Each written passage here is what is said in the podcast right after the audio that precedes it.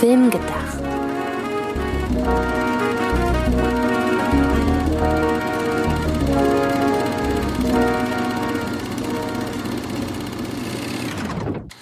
Hallo, liebe Zuhörerinnen und Zuhörer, zu einer neuen Ausgabe von Film gedacht. Film gedacht, so wie nachgedacht, nur mit Film und Jahresrückblick und Antje Wessels und Sydney Schering. Hallo. hallo. Und äh, genau, Jahresrückblick. Wir machen es so wie letztes Jahr ähm, und die Jahre davor, denn Jahresrückblicke, in denen man einfach nur seine Top-Filme runterrattert, kann ja jeder. Und wir haben uns mal wieder wirklich sehr exotische Kategorien ausgesucht. Exotisch deshalb, weil sie auch vorbeigehen an den klassischen Oscar- oder generell Filmpreiskategorien. Einfach um ein bisschen die Spannbreite dessen, wie Filme auf einen wirken können, hier zu feiern. Und das hat ja immer sehr gut funktioniert. Ich freue mich auch jetzt sehr darauf. Aber lass uns doch mal ganz kurz ähm, das Jahr im Allgemeinen Revue passieren lassen. Wie fandest du denn das Kinojahr so generell? Ich fand es ein sehr gutes Kinojahr. Also äh, wirtschaftlich lässt sich natürlich in allen Nach-Pandemie-Jahren drüber streiten, aber ich bin ja kein Investment Banker oder irgendwie sowas. Und äh, ich habe dieses Jahr mich wirklich äh, schwer getan beim Erarbeiten meiner äh, Hitliste. Nicht, weil, ach Gott, gibt wenig Gutes, sondern, ach Gott, es gibt viel zu viel Gutes und jedes Kürzen aus einer Top Ten heraus hat bei mir viel Schmerz verursacht, weil ich dachte, ach, wenn ich den jetzt rausnehme, der arme Film. Ach, aber wenn ich den jetzt reinnehme, ist das schön für den Film, den ich jetzt stattdessen reinnehme. Und äh, also äh, ich musste halt für für musste durfte musste klingt so abwertend, so als wäre das eine Last gewesen. ich durfte halt für eine Redaktion äh, eine Top Ten Stimmzettel äh, abgeben und da habe ich sehr lang dran gesessen. Also meine Top 3 waren früh in Stein gemeißelt, das war praktisch für unseren heutigen Jahresrückblick, nachher am Ende. Stimmt. Aber die anderen sieben Plätze, hui,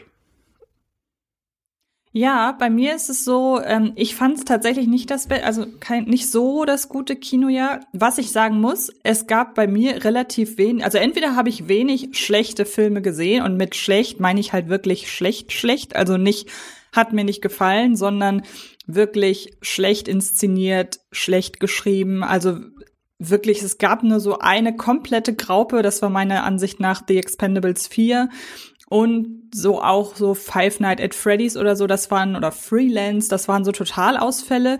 Aber selbst sowas wie Hypnotic war irgendwie so eine Art Unfall, wo man, wo man eine gewisse Faszination für entwickeln konnte.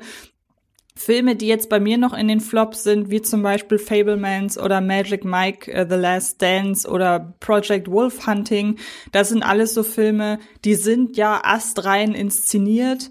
Ähm, aber die konnten mich halt so überhaupt nicht überzeugen. Aber da hört's dann auch tatsächlich schon auf mit den Schwachpunkten des Kinojahrs. Damit sind die auch an dieser Stelle abgehakt, glaube ich. ähm, es sei denn, du möchtest gleich noch was ergänzen.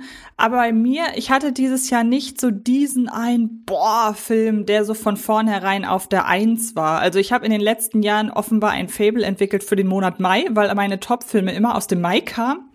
Ähm, und in diesem Jahr, zum einen, äh, ja, im Mai gab es auch den einen oder anderen guten Film, aber irgendwie hatte ich dieses Jahr nicht dieses, ich gucke einen Film und weiß, das ist meine Nummer eins.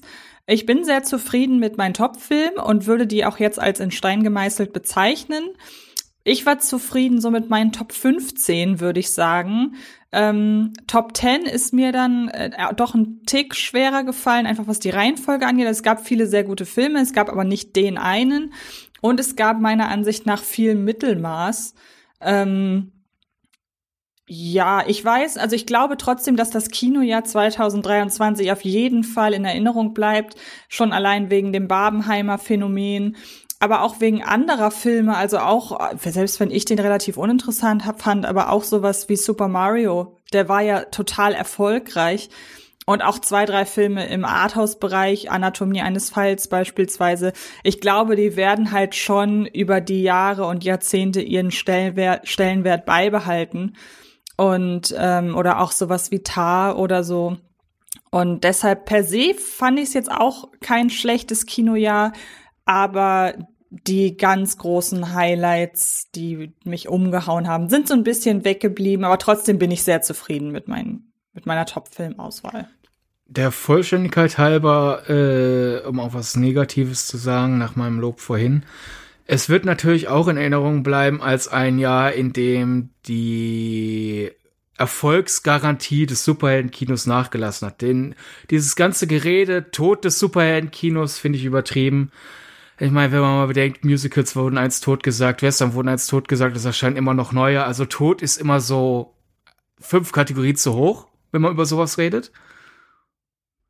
Und selbst wenn man bedenkt, dass halt einige Superheldenfilme dieses Jahr nicht besonders gut waren, also zumindest einer wird heute noch ein paar Mal erwähnt, gehe ich von aus.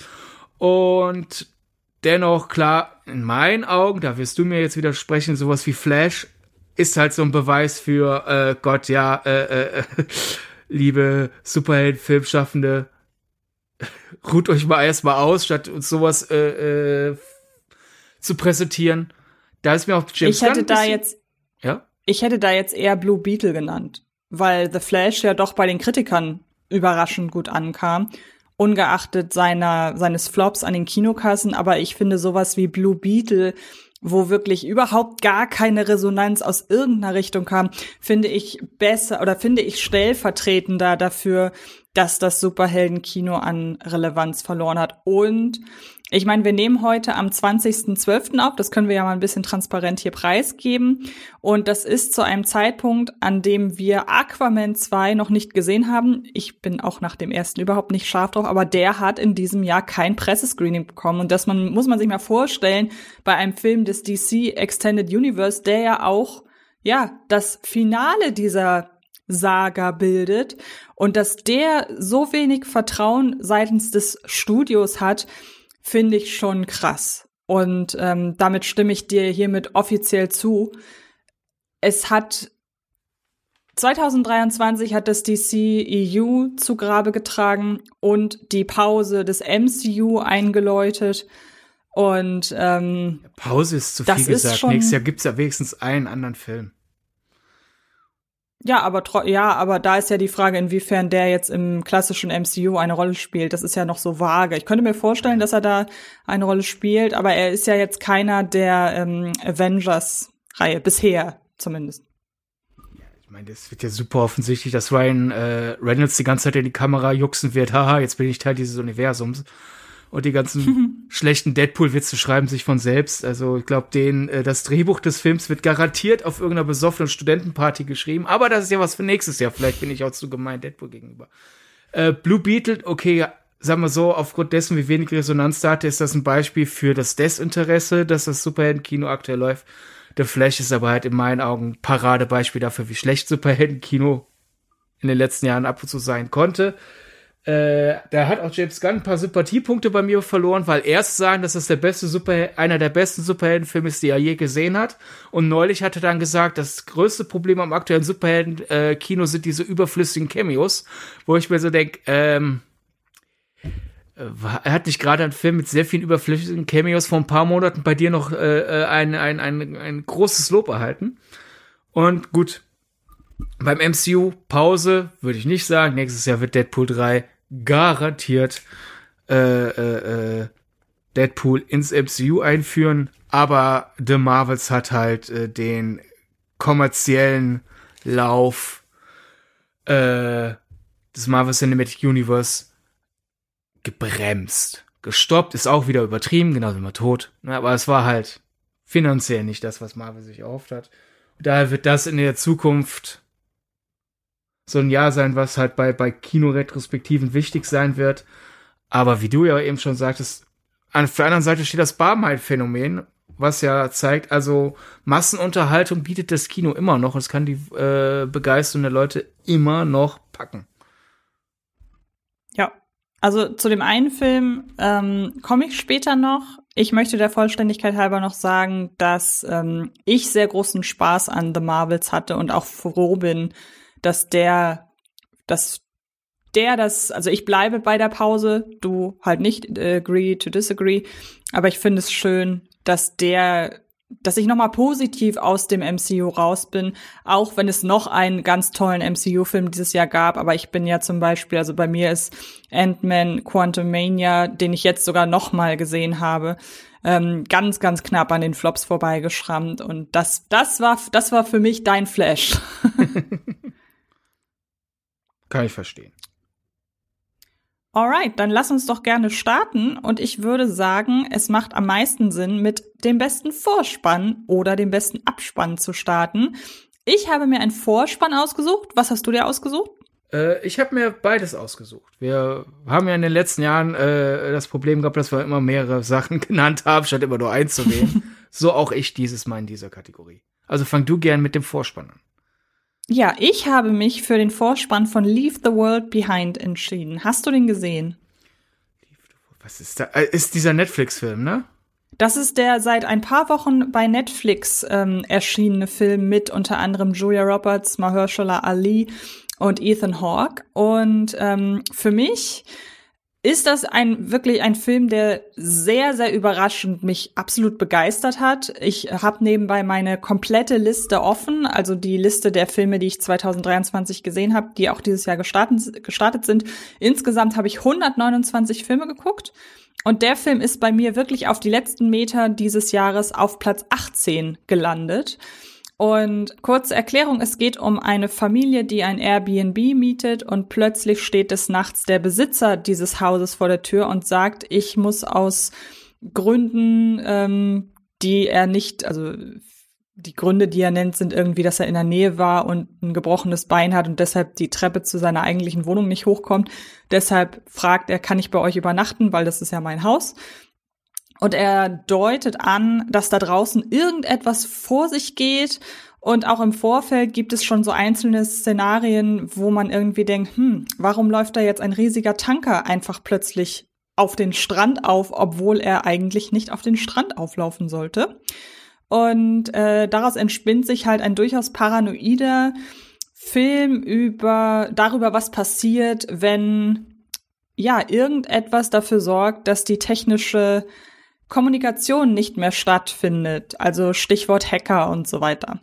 Und dieser Film hat einen Vorspann, der eben, der zum einen sehr, sehr abstrakt ist, also der mit vielen verschiedenen Formen spielt, die auch das Ganze sehr undurchsichtig gestalten. Also man erfährt aus dem Vorspann, letzten Endes wenig aus dem Film, aber es werden trotzdem viele Symbol oder viele Symboliken schon so angerissen, dass man sich ganz grob denken kann, in welche Richtung es geht.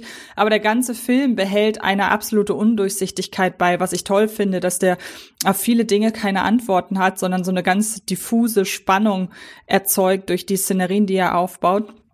Und er ist halt zwischendurch immer so, dass man das Gefühl hat, okay, gerade wurde Netflix gehackt, beziehungsweise irgendwie ist die Verbindung gerade ganz schlecht. Und ähm, es gibt auch einen Werbespot, den habe ich jetzt gesehen. Also es gibt einen ganz klassischen Werbespot für diesen Film, der genauso arbeitet. Man hat das Gefühl, eine halbe Minute lang, der Fernseher ist kaputt. Und das finde ich total spannend, weil dieser Vorspann total das Gefühl des Unbehagens und der auch des Unbehagens, von dem man nicht weiß, wo es herrührt, weil man einfach nur weiß, irgendwie ist hier was verschoben und irgendwie stimmen hier ganz viele Sachen nicht, ohne dass man sie nicht klar, ohne dass man sie klar benennen könnte.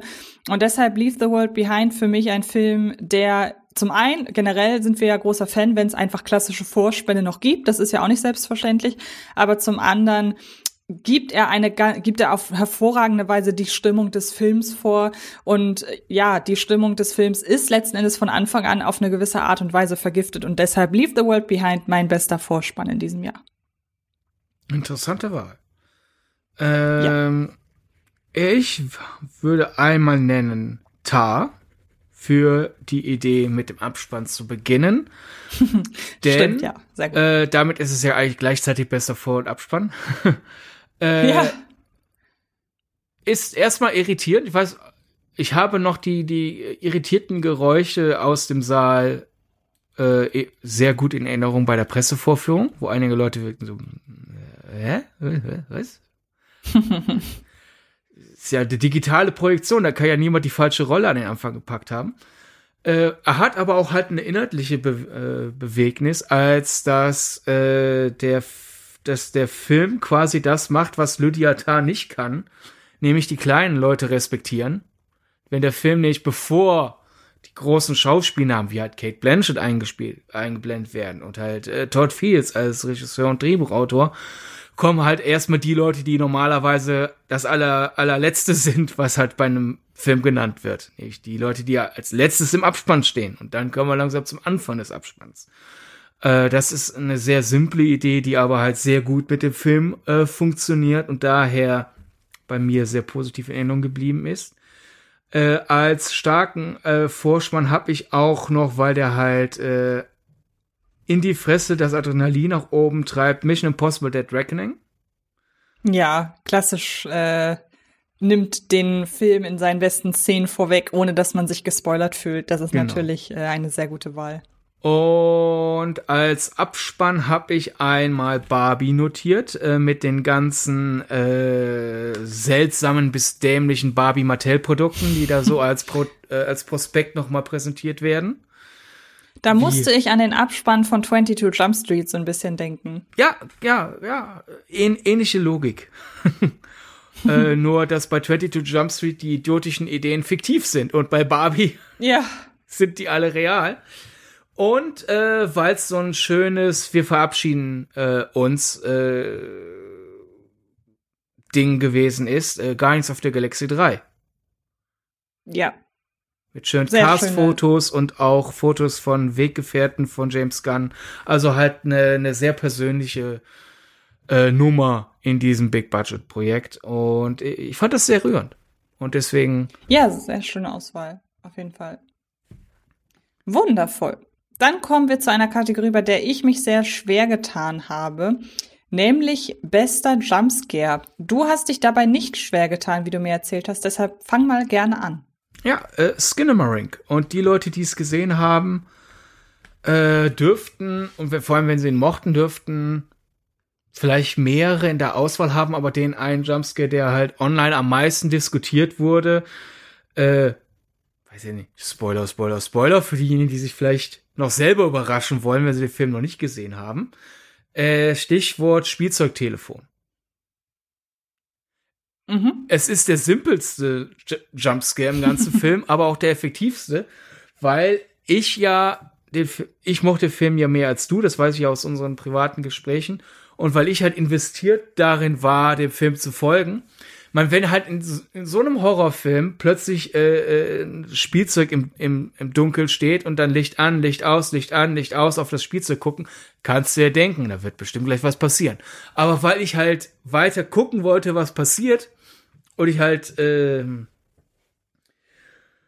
auf der Suche nach weiteren Hinweisen war oder sonst etwas, war ich halt gebannt auf ich so, macht der Film das jetzt? Ist eigentlich zu billig für den, aber andererseits, und dann war ich halt so in diesem An, aus, der hat mich so eingelullt, dass er mich dann doch bekommen hat mit der Fratze und dem lauten äh, Sound.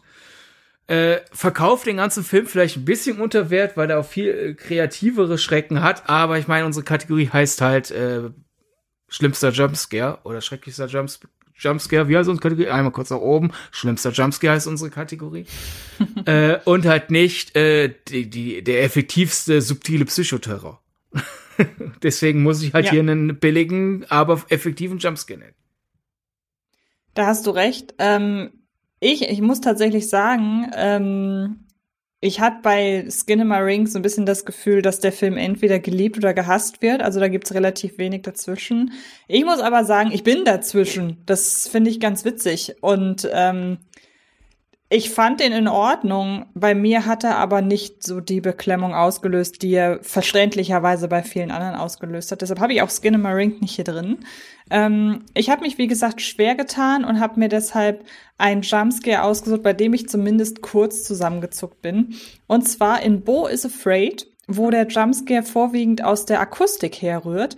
Denn in einer Szene relativ zu Beginn befindet sich Bo in seiner Wohnung und sitzt gerade auf dem Bett und dann wird unter der Tür ein Brief durchgeschoben bzw. geschleudert, der dann neben seinem Bett plötzlich landet und dazu gibt es einen extrem beißenden eine extrem beißende Musik und da habe ich mich sehr also nein, nicht sehr erschrocken, aber da ist es mir einmal durch Mark und Bein gefahren.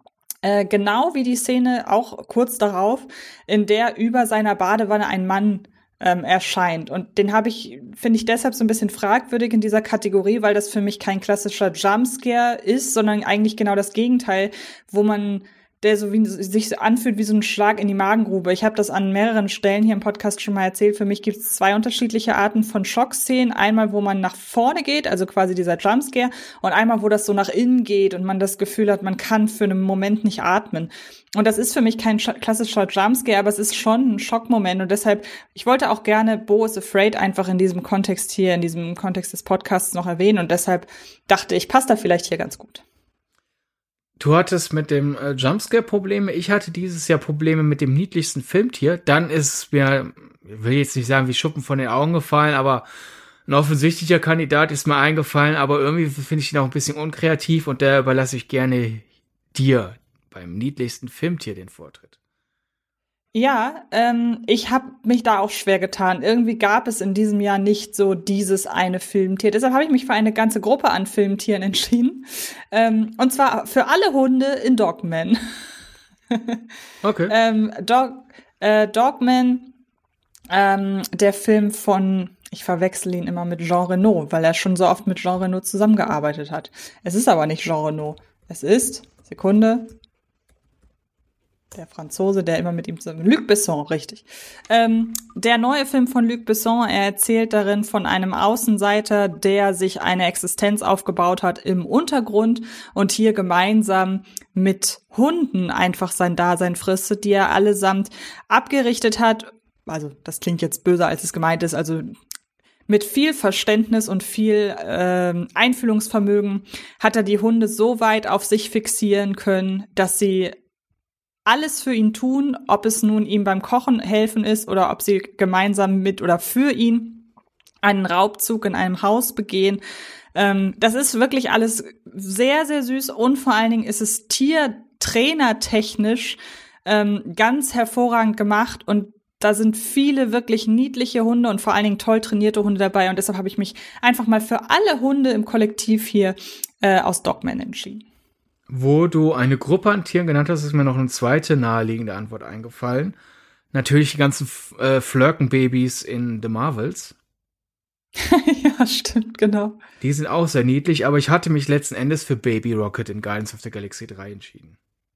Ja, das ist völlig in Ordnung. Ich würde auch noch vielleicht ergänzen, seine Kumpanen, ähm, insbesondere die Otterdame, mit der er ja in dem Käfig zusammen ist. Aber ja, es ist eine sehr gute Wahl. Ja, ist schon sehr niedlich, aber auch sehr unkreativ. Daher schnell weiter.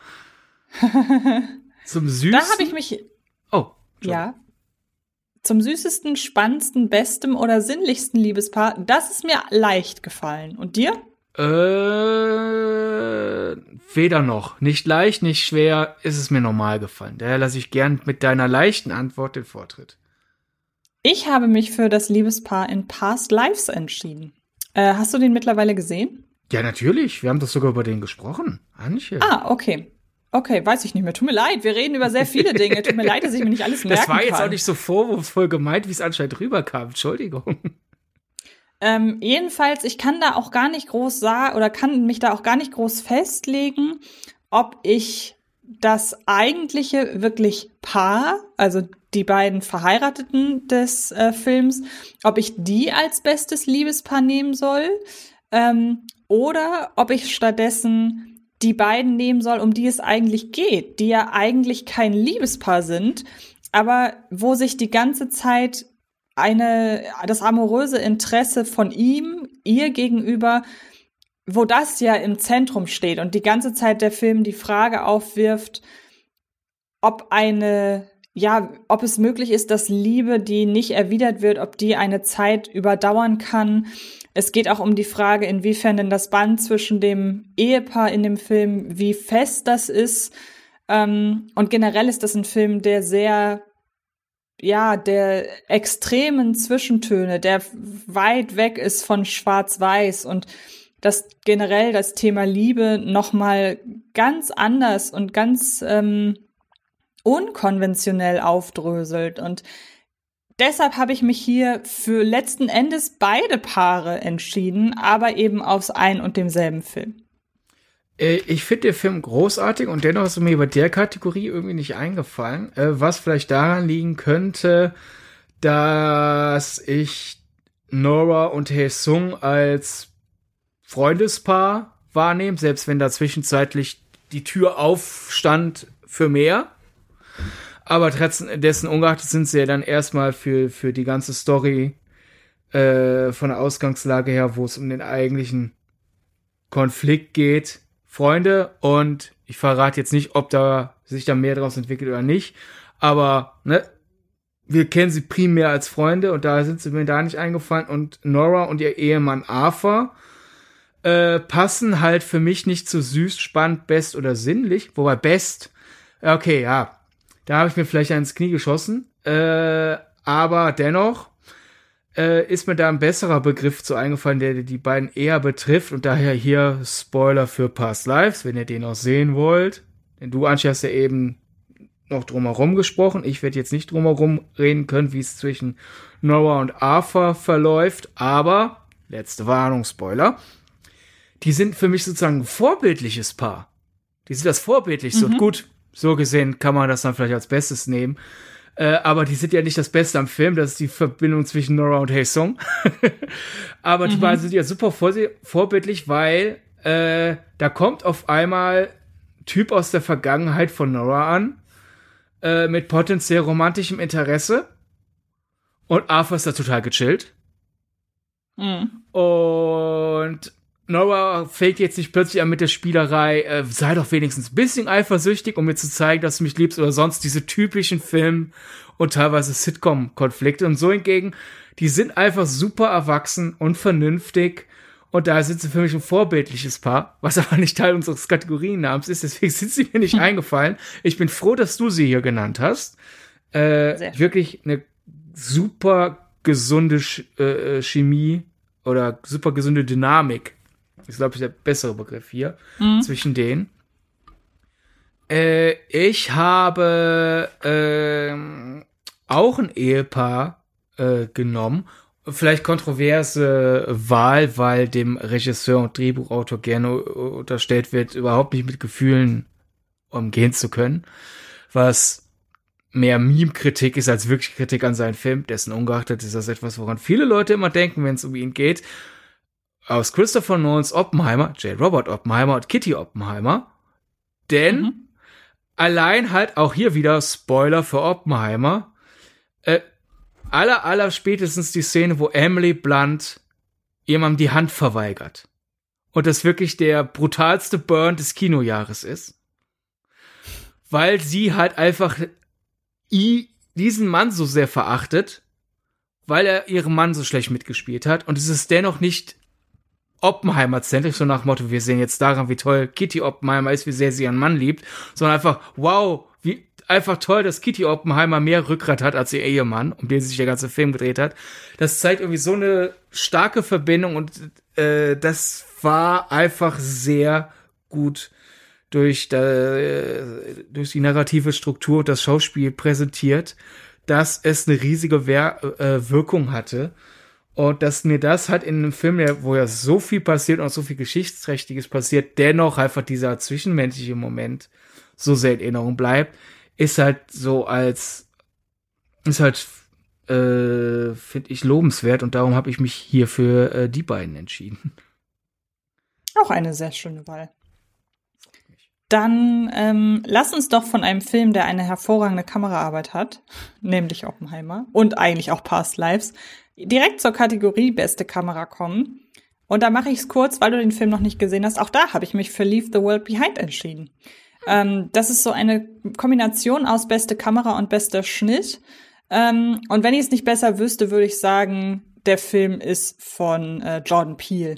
Also der hat zum einen sehr klare und aufgeräumte Bilder, aber ist zum anderen auch komplett verspielt in seinen Kameraperspektiven. Und dann wird da die Kamera auf den Kopf gestellt, dann werden da neue Perspektiven gefunden, dann liegt die Kamera mal auf der Seite, dann ist sie einmal wieder ganz klar und ähm, symmetrisch und ähm, das verstärkt total diese paranoide Atmosphäre, weil man sich überhaupt nicht mehr sicher sein kann irgendwann sogar, ob das Bild jetzt auf dem Kopf steht oder nicht oder was auch teilweise diese Kameraperspektiven sollen.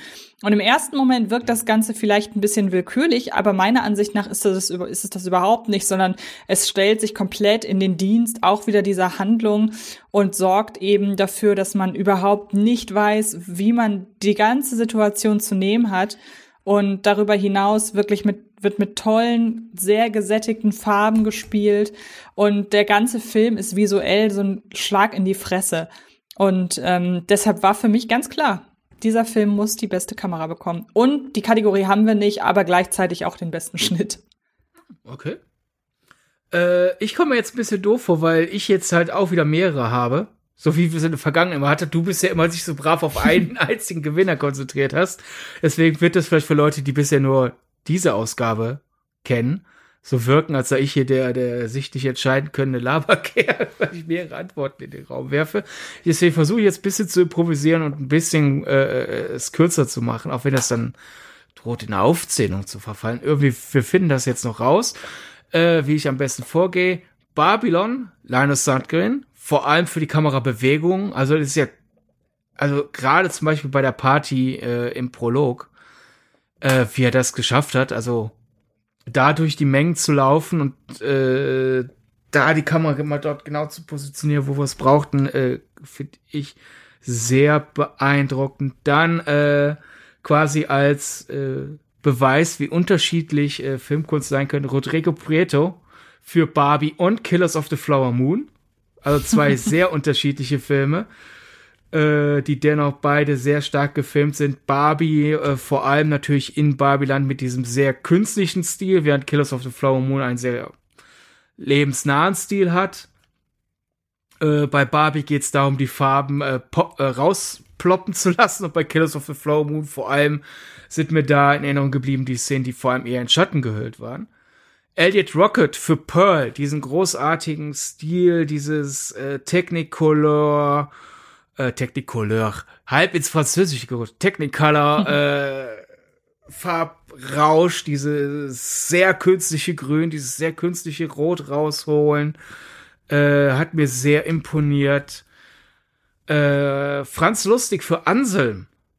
Ich meine, wenn man halt einen 3D-Film macht äh, über Kunst, die man dann äh, imposant äh, einfangen äh, will, dann, dann muss man da auch liefern. Und das hat Franz Lustig unter der Regie von Wim Wenders definitiv gemacht. Und halt heute von heute mal für Oppenheimer äh, dürfte sich eigentlich von selbst erklären, äh, wie, wie, wie unterschiedlich äh, Killian Murphys äh, Gesicht in Nahaufnahme von der IMAX-Kamera geknutscht äh, wirken kann. ist äh, eine riesige Leistung. Und natürlich auch die ganzen äh, Außenaufnahmen, die, die diese äh, Bildgewalt darüber bringen. Äh, und somit eigentlich ein Potenzial. Mein letzten Endes ist es ein sehr rätseliges Drama und da dennoch eine äh, visuelle Bildgewalt zu erzeugen, die, die das Ganze halt auf, auf ein, einen IMAX-Level hebt, ist eine große Leistung. Ja, das hast du sehr schön gesagt. Möchtest du dann direkt weitermachen mit den besten Kostümen? Ja, äh, beste Kostüme, bestes Outfit, da haben wir es ja so in den letzten Jahren ein bisschen gehabt. Halt einmal so Kostüme als Gesamtkunstwerk und einmal so ein besonderes, äh, ein besonderer äh, Look, äh, wo so ein bisschen so ist der Finger, ah, den hätte ich gern. Äh, die besten Kostüme als Gesamtwerk, finde ich, hatten dieses Jahr Barbie, erklärt sich, denke ich, von selbst, wenn es ja um eine Fashion Door geht. Äh, mein fabelhaftes Verbrechen mit diesem wunderschönen, etwas theatralen 30er-Jahres-Stil in Frankreich. Wirklich sehr, sehr, sehr, sehr schick. Und halt die äh, Wes Anderson Puppenhaus-Ästhetik auf 50er Jahre gemünzt, dieses Mal Asteroid City. Und der Will ich haben Effekt hatte Barbie mit Kens einem Knaffpulli. Der sieht so flauschig aus. Ich muss ihn haben. Ich habe da etwas durchaus naheliegendes äh, gewählt und könnte mir auch vorstellen, dass der auch zu den Oscars kommt. Ich glaube, das äh, kann man bei Barbie auch sagen. Aber ich habe mich für Napoleon entschieden. Für dieses ist es ja wirklich ganz klassisch histor historische Kostüme. Ähm, es ist letzten Endes fast ein Kostümfilm so stark, wie die einzelnen Outfits hervorstechen. Allein dieses Gewand, das Napoleon nach seiner Krönung trägt, fand ich wirklich absolut gewaltig. Und ähm, gleichzeitig aber auch die ganzen Kostüme der Kavallerie beispielsweise oder auch der Soldaten, der Fußsoldaten, dass das auf der einen Seite so echt und zweckdienlich, aber halt eben auch ja so so so beeindruckend aussieht, so trotz der Zweckdienlichkeit, dass man die ganze Zeit das Gefühl hat, die sind alle so elegant gekleidet und dass man sich auch fragt, ja, es ist schon absurd, dass Leute, die in Krieg ziehen und beschossen werden, dass die halt so in klassischen Reitsackos auf ihren Pferden sitzen und man sich fragt, warum reitet ihr nicht mit einer Ritterrüstung in das Feuergefecht? Aber so im, im Gesamten ist mir Napoleon als Kostümparade tatsächlich in Erinnerung geblieben. Mhm. Okay. Da der Film ja äh, teilweise in Frankreich spielt und Frankreich als Land der Kulinarik bekannt ist, ist eventuell auch dein leckerstes Essen in einem Film aus Napoleon, Antje? Nein, tatsächlich nicht, sondern aus Equalizer 3. Denn in Equalizer 3 gibt es ein riesiges Buffet, das da in dem italienischen Dorf aufgebaut ist.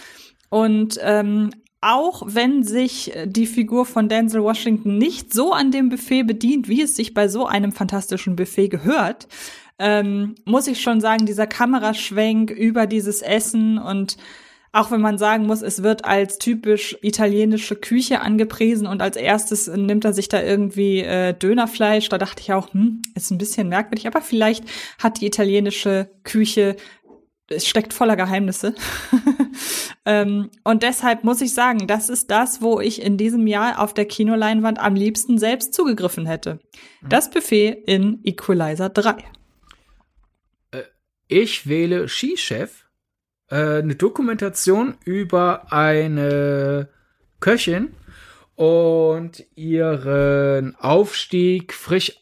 Äh, es beginnt vor allem auch clever erzählt. Ich habe im Laufe des Films irgendwie vergessen, wann äh, einmal am Anfang wird ein Ja gesagt und ich war dann aber so in der Geschichte drin, wie sie halt von äh, einem Restaurant zum nächsten Restaurant wechselt und es beginnt, wenn ich mich richtig erinnere, in Köln. Dann reist sie irgendwann äh, nach Spanien, um dort in einem Restaurant zu arbeiten. Und auf einmal, so nächste, nächste Szene, ja, äh, versammelt euch bitte alle und der Chefkoch erzählt seiner Mannschaft, äh, ja Leute, äh, ihr habt die Nachrichten ja bestimmt auch mitbekommen, ja, hier diese Pandemie wir werden da jetzt wohl vielleicht hoffentlich nur ein paar Wochen schließen müssen. Naja, und ich war da so schockiert, weil ich habe mich so, hab so mit ihr mitgefiebert, mit dieser Frau, dass sie jetzt endlich einen Job, äh, endlich eine Stelle findet, wo sie sich wohlfühlt und sich da ein Leben mit aufbauen kann. Und dann kommt da diese Pandemie. Das war ein riesen Plot-Twist, obwohl das ja definitiv kein Plot-Twist ist, wenn man halt sich noch mal dran erinnert, bei welchem Jahr das alles anfing. Jedenfalls natürlich gibt es in so einem Film unfassbar viele extrem köstliche Anblicke. Es gibt auch Sachen, die ich als tendenziell Picky Eater jetzt nicht essen würde. Ich meine, irgendwann, wenn, wenn da mit See Meeresfrüchten gehantiert wird und irgendwelchen exotischen Pelzen, bin ich raus. Hübsch gefilmt ist das alles dennoch, aber die kochen auch Sachen, äh, die ich sehr appetitlich fand und da kann man sich einfach quasi den halben Film wählen. Interessant finde ich da aber auch, ähm, wie der Film wie gesagt, es ist ja eine Dokumentation und sie landet zwischenzeitlich in einem der besten Restaurants der Welt.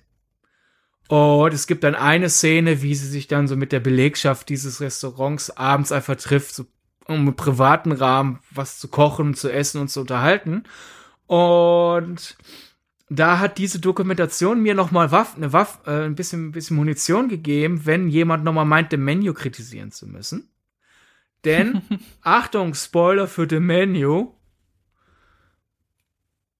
warten, warten, warten. So, jetzt sind alle, die keine Spoiler wollen, hoffentlich bis äh, an ihr Endgerät gelangt und haben auf äh, Skippen äh, gedrückt. Es gibt ja manche Leute, die es kritisieren, dass dann am Ende die Hamburger so verherrlicht werden. Cheeseburger, um ganz genau zu sein. Äh, da kann doch so ein Starkoch wie Ra äh, äh, Ralph Fiennes, den spielt doch nicht am Ende irgendwie äh, sich da für so einen Cheeseburger herabsetzen und bla. Was machen die in Ski, äh, Skichef, wenn die Leute aus einem der besten Restaurants der Welt abends sich zusammensetzen? Die machen Burger. Und die packen Fertigsoßen drauf. Die stellen sich nicht in die Küche und machen ihre eigenen Soßen. Die haben da so diese typischen Soßen, die auch wir im Supermarkt finden, dann da stehen. Also, wenn die das dürfen, dann darf das in dem Menü auch passieren. Ja, finde ich auch. Und das hätte mich auch gewundert, wenn es anders ist. Also, ähm, man muss das ja immer so bezeichnen oder man muss es ja immer so betrachten, dass für die Köche und Köchinnen Kochen halt ein Job ist. Und ähm, nicht jeder, der einen Job hat, möchte diesen Job auch zu Hause noch ausüben. Und ähm, deshalb kann ich das total verstehen, dass man zwar vielleicht nicht äh, zu Fertiggericht XY greift als Koch oder Köchin, aber wer weiß, vielleicht auch das.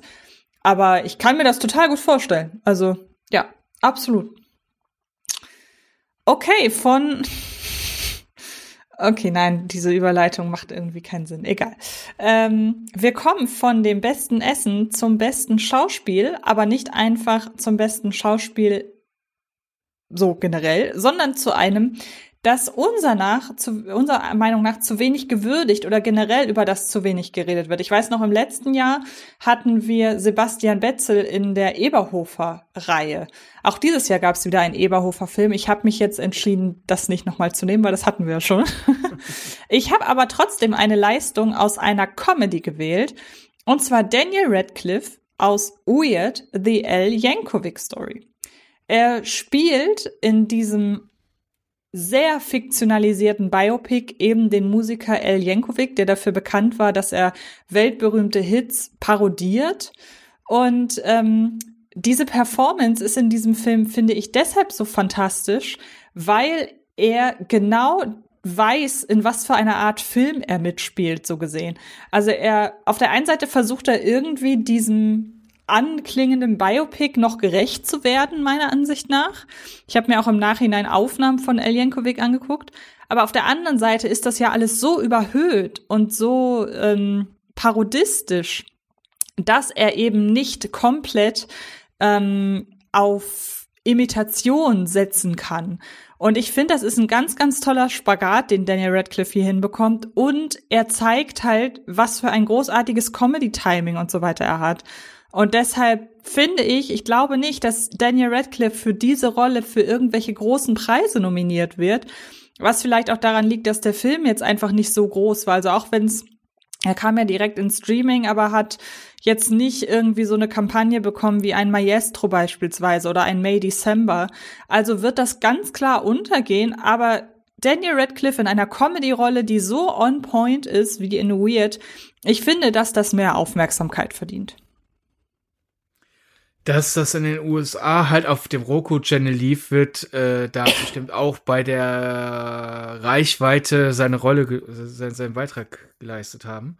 Finde ich aber eine schöne Wahl. Ich finde es generell toll, dass Daniel Radcliffe halt das macht, was äh, ich mir einbilde, ich auch getan hätte, wenn ich irgendwie früh in meinem Leben auf einmal plötzlich äh, äh, eine Chance bekomme, für den Rest meines Lebens in Geld zu schwimmen, danach nicht dem, dem nächsten Rekordgewinn hinterher jagen, sondern nur noch das machen, worauf man, worauf man Lust hat und da auch gern seltsamere Filme, hier in diesem Fall ja sogar wortwörtlich im Titel stehen, äh, machen, äh, ist daher äh, für mich immer ein Pluspunkt, wenn es heißt, Daniel Radcliffe macht das und das, ist trotz meiner Harry Potter Antipathie meine Sympathie höher, weil, ach, der Daniel macht mal wieder, worauf er Bock hat. Sehr schön. Her damit.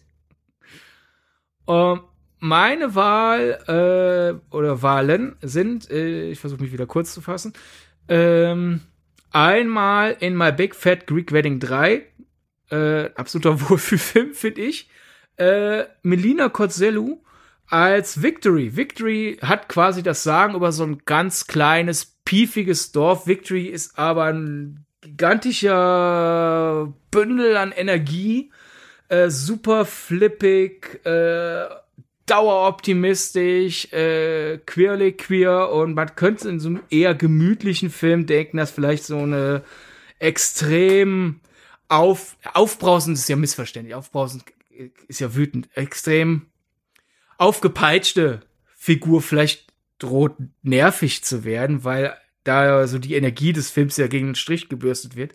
Stattdessen schafft Melina Corsello die genau diese äh, Wohlfühlenergie einfach auf einer anderen Wellenlänge weiter fortzuführen. Und ja, natürlich, das ist kein, kein, äh, oh, kein, kein, keine Rolle, mit der man Oscars bekommt oder so, aber wenn er so eine Person mit Schauspiel es schafft, den ganzen Film nochmal nach vorne zu, zu, zu heben und mir äh, Monate später noch äh, positiv in Erinnerung zu bleiben, obwohl das ja generell eher so ein beiläufiger Film ist. Darf das gerne gelobt werden und das sei hiermit getan. Und dann, äh, ich kann mir denken, warum so selten drüber gesprochen wird, weil die, weil das ja quasi ein Cameo ist und da halt Leute, die den Film gesehen haben, vielleicht anderen Leuten diesen überraschenden Auftritt nicht spoilen wollen. Daher Spoiler, Spoiler, Spoilerwarnung für Asteroid City. Spoilerwarnung, Spoilerwarnung. So, ihr habt hoffentlich alle auf Pause gedrückt. Margot Robbie in Asteroid City. Die da so auf einmal dasteht, äh, richtig berührenden Monolog hält und wieder geht und natürlich wird da nicht groß drüber gesprochen, weil äh, bei Wes Anderson ja mehr über die Kamera und das Produktionsdesign und in diesem Fall die verschachtelte Erzählweise gesprochen wird. Da ist jetzt dann für äh, glorifiziertes Cameo wenig Zeit. Dann, wie bereits gesagt, man will den Leuten das ja nicht vorwegnehmen. Aber jetzt sind ja doch ein paar Monate vergangen. Und ich finde, ab jetzt können wir gerne mal ein bisschen mehr darüber reden, wie sehr Margot Robbie es da einfach schafft, nicht wie ein Fremdkörper zu wirken und äh, sich aus dem Hut zaubern lässt und da äh, diese, diese, diese Zahlen rockt. Und daher meine Kandidatin Nummer, äh, meine Kandidatin hier in, in, in dieser Kategorie. Über die wir wahrscheinlich noch später sprechen werden, nehme ich an. Ähm, Stimmt. Kommen, Kommen wir zur traurigsten Filmszene und da habe ich zwei ausgewählt. Zum einen das Finale von Sonne und Beton. Ähm, mhm. Auch wenn das natürlich sehr an Mid-90s erinnert, den, das Regiedebüt von Jonah Hill, das ja eigentlich auf ziemlich exakt der gleichen Note endet. Aber ich finde es einfach, wenn man bedenkt, was Sonne und Beton für eine, für eine, was dem Film für eine Melancholie innewohnt, ähm, und die sich dann Bahn bricht in diesem Finale, weil der Film vorher ja die ganze Zeit irgendwie von diesem, von dieser Hassatmosphäre und von dieser Aggression der Jugendlichen und der um, dem Umfeld, in dem sie aufwachsen, geprägt ist, hat mich das unfassbar berührt, dass gegen Ende sich dann die liebevollen Seiten der Jungs zeigen. Und das fand ich ganz, ganz toll. Da habe ich auch wirklich eine Träne vergossen. Ähm, und die ja, ich nenne es jetzt einfach der Einfachheit halber mal die Rettungsmission, auch wenn diese Mission ja schief geht, äh, in Guardians of the Galaxy 3, wenn äh, Rocket versucht, sich und seine, ja, Leidensgenossen aus der Gefangenschaft dieser Versuchs- oder dieses Versuchslabors zu retten, aber es nicht gelingt und er sich eben dann er den Tod seiner Freunde mit ansehen muss. Und dieser markerschütternde Schrei, den Rocket da von sich gibt, der ist mir in Mark und Bein übergegangen. Und deshalb, diese beiden sind hier, glaube ich, eine gute Wahl. Guardians of the Galaxy 3 habe ich da auch. Ähm, mein, du hast es ja selber auch schon mal an anderer Stelle äh, erzählt, wenn das ein Film ist, der Leute im Kino dazu bewegt, am Ende im Abspann sich gegenseitig zu übertreffen, wer häufiger geweint hat, wäre es erstunken oder erlogen, den hier in dieser Kategorie gar nicht zu nennen. Und ich habe dann noch ein, das ist dann eine Überleitung eigentlich zur nächsten Kategorie. Ich habe hier nämlich das äh, Finale des Disney-Films Crater. Jetzt sagt ihr, was zur Hölle ist Crater? Ja, das ist der Film, der auf Disney Plus noch wenige Wochen äh, äh, äh online war, bevor Disney Plus den äh, wir werfen Dinge, die nicht genug geguckt wurden, runter Move gemacht hat. Daher bin ich ja jetzt hier in so einer Zwickmühle. Ja, Stand jetzt heute bei der Aufzeichnung kann ja sein, dass der manchmal landen Filme ja plötzlich vollkommen unzeremoniell als VOD zum Leihen auf Amazon Prime und man denkt, hä? wo kommt der auf einmal her? Oder neulich lief äh, The Princess, äh, der ja auch bei Disney Plus gel äh, gelöscht wurde, bei Pro7. Aber Stand jetzt hat niemand von euch die Chance, Creator zu schauen. Also, ne, werdet ihr niemals erfahren, wie Creator endet. Also kann ich es euch auch spoilern, weil ihr es nicht gucken könnt. Aber andererseits, vielleicht taucht er doch noch irgendwann wo auf und dann wollt ihr es sehen, weil es wirklich für mich das berührendste Finale des Kinojahres oder eben nicht Kinojahr, sondern Filmjahres war. Daher, äh, Antje, was soll ich nur tun? Hm, sag's doch einfach. äh, okay, Spoilerwarnung für Creator. Ähm, Science-Fiction-Film und es geht um äh, eine jugendliche Gruppe an Freunden und Freundinnen. Und dann äh, die, die unternehmen äh, zusammen noch einen Trip äh, quer äh, durch die Gegend äh, mit äh, minimalen äh, Luftressourcen, äh, bevor einer von den beiden weg muss, äh, äh, einer von den beiden, einer von ihnen weg muss und dann geht in die Luft aus. Ja, blöd. Ja, und ja, sie werden noch in letzter Sekunde gerettet, aber äh, die, die, die Hauptfigur kann aufgrund dieses Vorfalls nicht von äh, ihren Freunden und ihrer äh, Freundin Abschied nehmen, weil diese Figur dann quasi bewusstlos auf die weit entfernte Kolonie äh, gepackt wird und wie das halt so ist in der Fiction mit äh, Kryoschlaf und Zeit verläuft, auf verschiedenen äh, Ebenen anders. Ne, halt das Interstellar-Problem quasi. Äh, wacht diese Figur dann auf, irgendwann, endlich, und ist weiterhin so alt, wie wir diese Figur kennengelernt haben. Und all ihre Freunde sind in der Zwischenzeit aber schon erwachsen geworden und äh, dann halt auch irgendwann dahingesiecht. Äh, weil der Körper ja auch nicht ewig macht. Aber daher ein extrem bittersüßes Ende.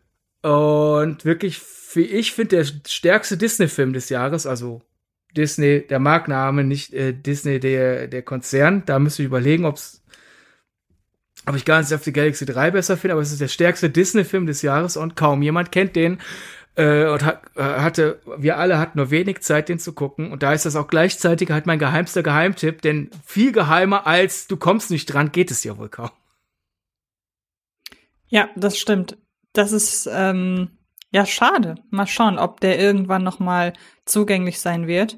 Mein Film ist dagegen zugänglich, aber interessanterweise auch über eine Art, die für das Jahr 2000, für das Jahr 2023 ähm, doch irgendwie ein Stück weit überraschend ist, denn der Film kam nicht ins Kino, das ist ja mittlerweile nichts Besonderes mehr, aber er kam auch nicht zu einem Streamingdienst, sondern er ist ganz einfach auf DVD, Blu-ray und als VOD erschienen. Das ist heutzutage doch eine Seltenheit.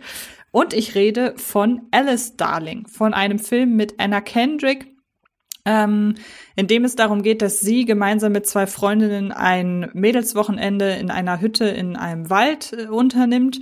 Jetzt könnte hier ein Horrorfilm entstehen, tut es aber nicht, denn sie haben alle immer noch Handyempfang. Und ähm, daraufhin merken die Mädels, irgendwie ist mit ihrer Freundin was nicht in Ordnung. Also, dass sie ja abwesend ist, dass sie oft an ihrem Handy hängt, dass sie sich einfach verändert hat und irgendwie in sich zurückgezogener ist als früher. Und in Rückblicken erklärt sich dieses Verhalten darin, dass sie aus einer sehr toxischen Beziehung stammt. Und ähm, der Film entwickelt sich zu einer Art sehr subtiler Befreiungsschlag, beziehungsweise es geht darum, dass die beiden Freundinnen von Anna Kendricks Figur sie fast dazu zwingen müssen, sich aus ihrer äh, Beziehung zu lösen. Aber so viel kann man vorwegnehmen, es ihre Ratschläge fruchten, wenn auch sehr schwerfällig, aber der Film hat etwas sehr Hoffnungsvolles und ich finde ihn ganz, ganz toll und auch wirklich, ja, schade, dass der auch dadurch, dass er nicht im Streaming gelaufen ist, wahrscheinlich nicht so die Aufmerksamkeit bekommt, die er bekommen hätte, wenn er beispielsweise zu Netflix gekommen wäre. Vielleicht kommt er das ja noch oder zu Amazon Prime oder was auch immer. Ja, starker Film, super gespielt. Und äh, wir haben ja in den letzten Jahren viel über übergriffige Beziehungen im Kino gesehen oder im Streaming etc. etc.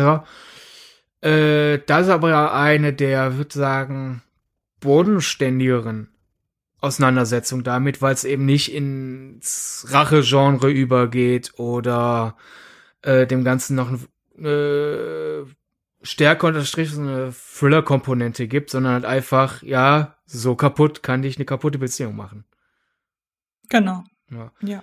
Ich würde noch, das kann auch gleichzeitig eine Überleitung sein, äh, ich hatte noch einen zweiten Film als geheimen Geheimtipp, der wird bestimmt dann im Gegensatz zu Creator, wo ich wirklich unsicher bin, wann jemals jemand den zu sehen bekommt wieder, der wird irgendwann als VOD zu leihen sein. Letzter Abend, äh, deswegen äh, wahrscheinlich ein geheimer Geheimtipp, weil es ein deutscher Film ist von keinem der großen Verleiher und da spielen jetzt auch keine nennen, äh, namhaften Leute mit.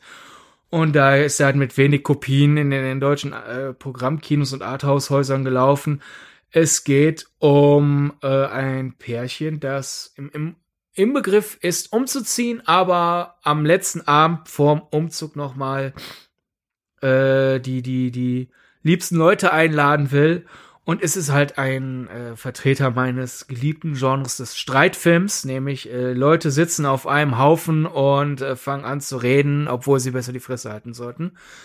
Äh, sehr stark beobachtet. Also so oft sind Sätze gefallen, wo ich wusste, genau so würde Person XY in meinem Leben auch an einem Dinnerabend jetzt reagieren, wenn das und das gesagt worden wäre. Also ist erschreckend realistisch der Film, fand ich jedenfalls. Und äh, daher, wenn ihr eine Schwäche für auf begrenzten Raum spielende, dialoglastige Filme habt, bei denen ihr öfter denkt, boah, ich hasse euch alle. Aber das Problem ist, äh, ich hasse euch vor allem deswegen, weil äh, ich, ich euch irgendwie alle kenne.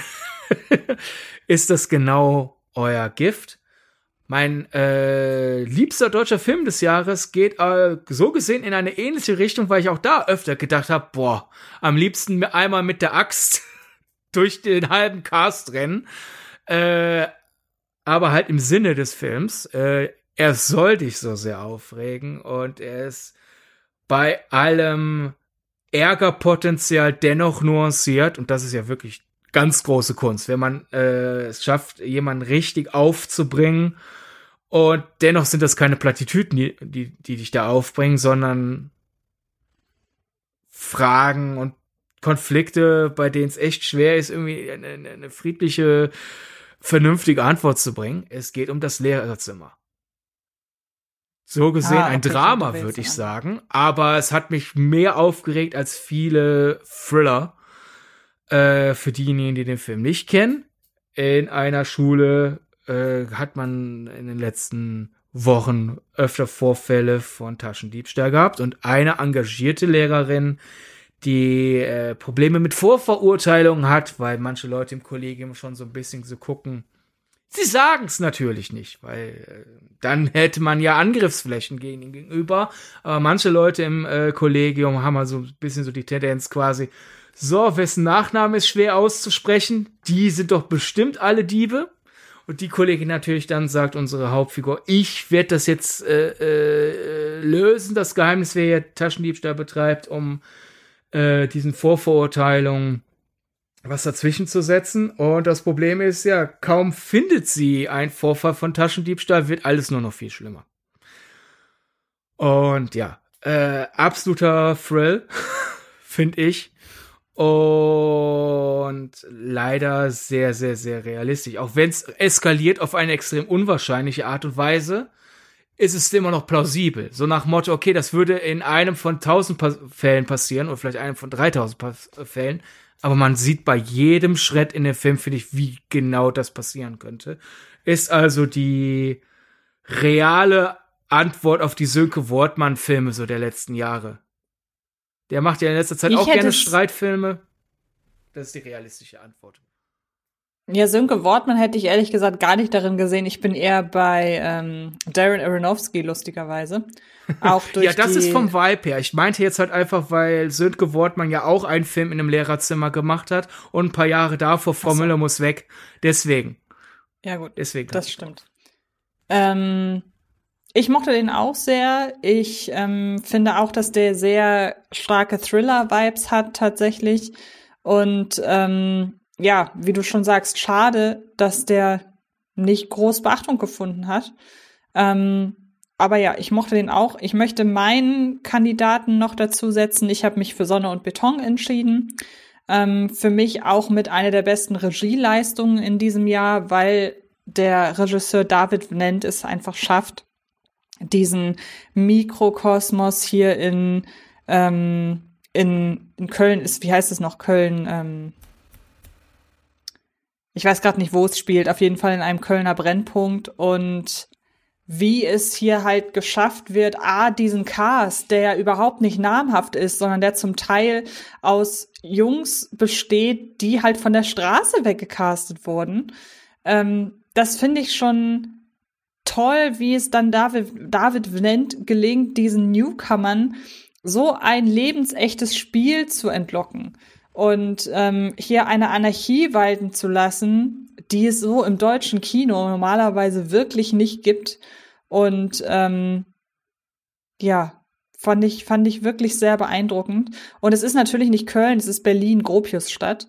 Und ähm, auch wie es hier wirklich David nennt, gelungen ist, ja, auf der einen Seite eben diese Aggression und dieses Harte und dieses Ausweglose zu porträtieren, aber auf der anderen Seite auch eine Zärtlichkeit da drin finde, die total widersprüchlich ist. Also der hat mich wirklich aufgewühlt auf ganz vielen verschiedenen Ebenen und deshalb ist Sonne und Beton für mich der beste Film des Jahres, der auch ähm, für mich mit internationalen Produktionen dieser Art absolut mithalten kann. Also wenn man aus dem letzten, nee, aus einem der letzten Jahre die Elenden, den französischen Film beispielsweise nimmt oder auch sowas wie Hustler N. Ich finde schon, dass das sehr stark in die Richtung geht und ich finde ihn ganz groß. Ich bin auch überzeugt, dass mein der Film kam ja gut an. Also ich will jetzt hier nicht sagen, ach der arme Film, äh, den niemand beachtet hat und den alle geschunden haben. Dessen ungeachtet, obwohl er schon sehr gut ankam, bin ich überzeugt, das ist ein Film, der mit der Zeit noch wachsen wird im Ansehen, weil er ja jetzt dennoch trotz des Lobes auf die Felix Lobrecht Connection viel reduziert wurde.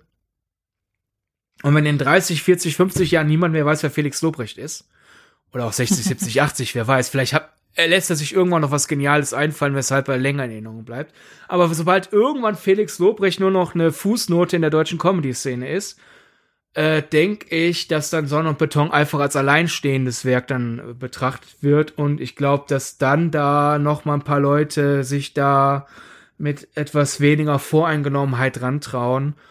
Und vor allem, ich find's gut, dass du aus Versehen äh, den Film nach Köln gepackt hast, denn äh, Sonne und Beton beweist mal wieder, dass man durch etwas sehr Spezielles, etwas sehr Allgemeines äh, schaffen kann. Denn was ich in Kritiken gelesen habe, muss wohl äh, von Leuten, die halt dort oder in der Nähe leben, muss Sonne und Beton das Berlin-Gropius-Stadt-Feeling sehr authentisch einfangen, dessen ungeachtet, obwohl der dann wohl da im, im, im sehr spezifischen dann da sehr genau gearbeitet hat, ist der Film super allgemein, als dass es fast dasselbe, vielleicht zwei, drei äh, Regionalismen ausgetauscht, eben halt auch in Köln gibt.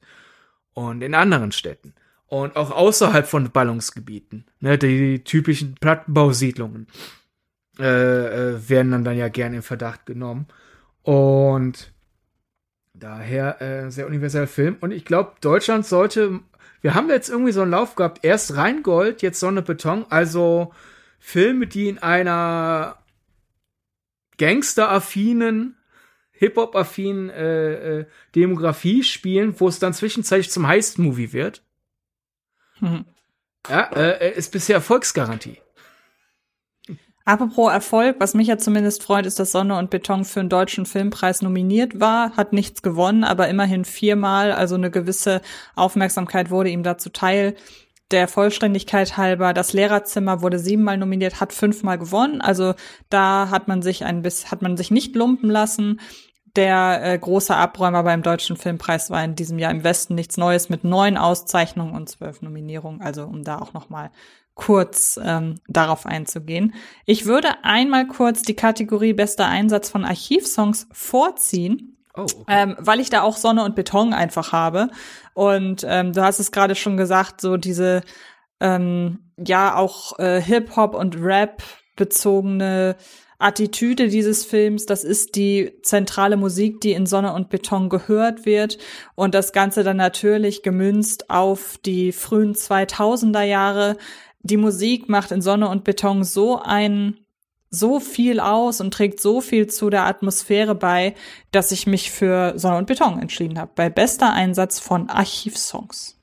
Besten Einsatz von Archivsongs habe ich einmal quasi den ganzen Film umspannt, sozusagen den äh, Archiv-Soundtrack. Auch hier wieder, ja, ist meinetwegen äh, eine langweilige Antwort, weil äh, das bei der Reihe mittlerweile dazugehört. Aber Guardians of the Galaxy 3, James Gunn schafft es halt einfach, Songs zu finden, die äh, seinen Figuren aus der Seele sprechen. Äh, allein halt äh, der Vorspann zu Creep äh, hat äh, meinen Atem stocken lassen. Äh, sozusagen den besten Einsatz eines einzelnen Songs, der sich mehrfach im, im Film äh, die Ehre gibt, äh, ist bei mir In My Mind von Walnuts in Roter Himmel. Denn ich finde diese leicht verträumte, irgendwie melancholische, aber irgendwie auch nach etwas sehnende und irgendwie tatkräftige äh, Komposition passt sehr gut zu diesem Film. Und es war für mich ein echter Ohrwurm. Und allein, dass das halt mehrfach im Film vorkommt, war auch dann effektiv, weil das so ein bisschen so diesen der persönliche Sommerhit-Feeling reingebracht hat. So, es gibt natürlich die Sommerhits, die wir alle kennen. In My Mind von Warners würde niemals ein Sommerhit werden, aber das ist so dieses typische, ach ja, der Sommer, als ich sehr oft diesen einen Song, den manche Leute kennen, gehört habe und muss dann auch noch nicht mal mit allzu positiven Erinnerungen verbunden sein. Was ist, und in Roter Himmel schafft Christian Petzold es, finde ich, wirklich den Song da stellvertretend dafür einzusetzen und hat mir sehr imponiert. Ja, ich muss ja leider sagen, ich mochte Roter Himmel ja gar nicht, aber es lag definitiv nicht an der Archivmusik. ja. Ähm, was hat dich denn in diesem Jahr am meisten zum Nachdenken gebracht? Ähm, einmal äh, in der Nacht des Zwölften. Denn das ist ein französischer Film in diesem Genre des äh, Spielfilms basierend auf realen Fällen, die wir aber aus Anstand ein bisschen überarbeitet haben. Also ethische True Crime, was ja selten ist. Und es ist kein Spoiler, auch wenn es verrät, wie der Film ausgeht, aber der Film beginnt halt so. Quasi der Film beginnt, indem er eine Information vorweggreift. Äh, da ja hier keine Spoiler waren, weil sobald ihr den Film guckt, werdet ihr das ja sehen. Der Film eröffnet mit einer Texttafel darüber, dass im Jahr so und so viele Mordfälle äh, ungelöst bleiben. Und dieser Film zeigt einen davon. Und das hat mich da zum Denken nachgebracht, weil äh, durch diese frühe deprimierende Vorinformation äh, war der Film auf eine ganz interessante Art und Weise für mich spannend, weil hätte die Information am Anfang gefehlt, würde man ja schauen, ah, finden sie jetzt die heiße, heiße Spur, wenn die Polizisten irgendwelche Spuren nochmal, äh, irgendwelche Spuren sichern, irgendwelche Akten nochmal wälzen oder Verdächtige verhören. Durch das hier wird nicht geklärt, äh, saß ich jedenfalls dann die ganze Zeit im Kino und hab, wann immer irgendwas nicht astrein lief, gedacht, da, deswegen wurde der Mordfall nicht geklärt, weil da jemand zu spät zur Arbeit kam, weil da jemand äh, früher Feierabend gemacht hat. Es gibt zum Beispiel ähm, die dramatische äh, Antwort auf einen Running Gag im äh, Polizeirevier äh, äh, spinnt der Drucker und wir sehen halt öfter, wie Leute sich halt mit dem Drucker auseinandersetzen, weil sie irgendwas drucken mussten und der mal wieder rumspinnt. Und ich sitze halt dann die ganze Zeit da, wird der Drucker funktionieren? Könnte diese Person ja jetzt arbeiten?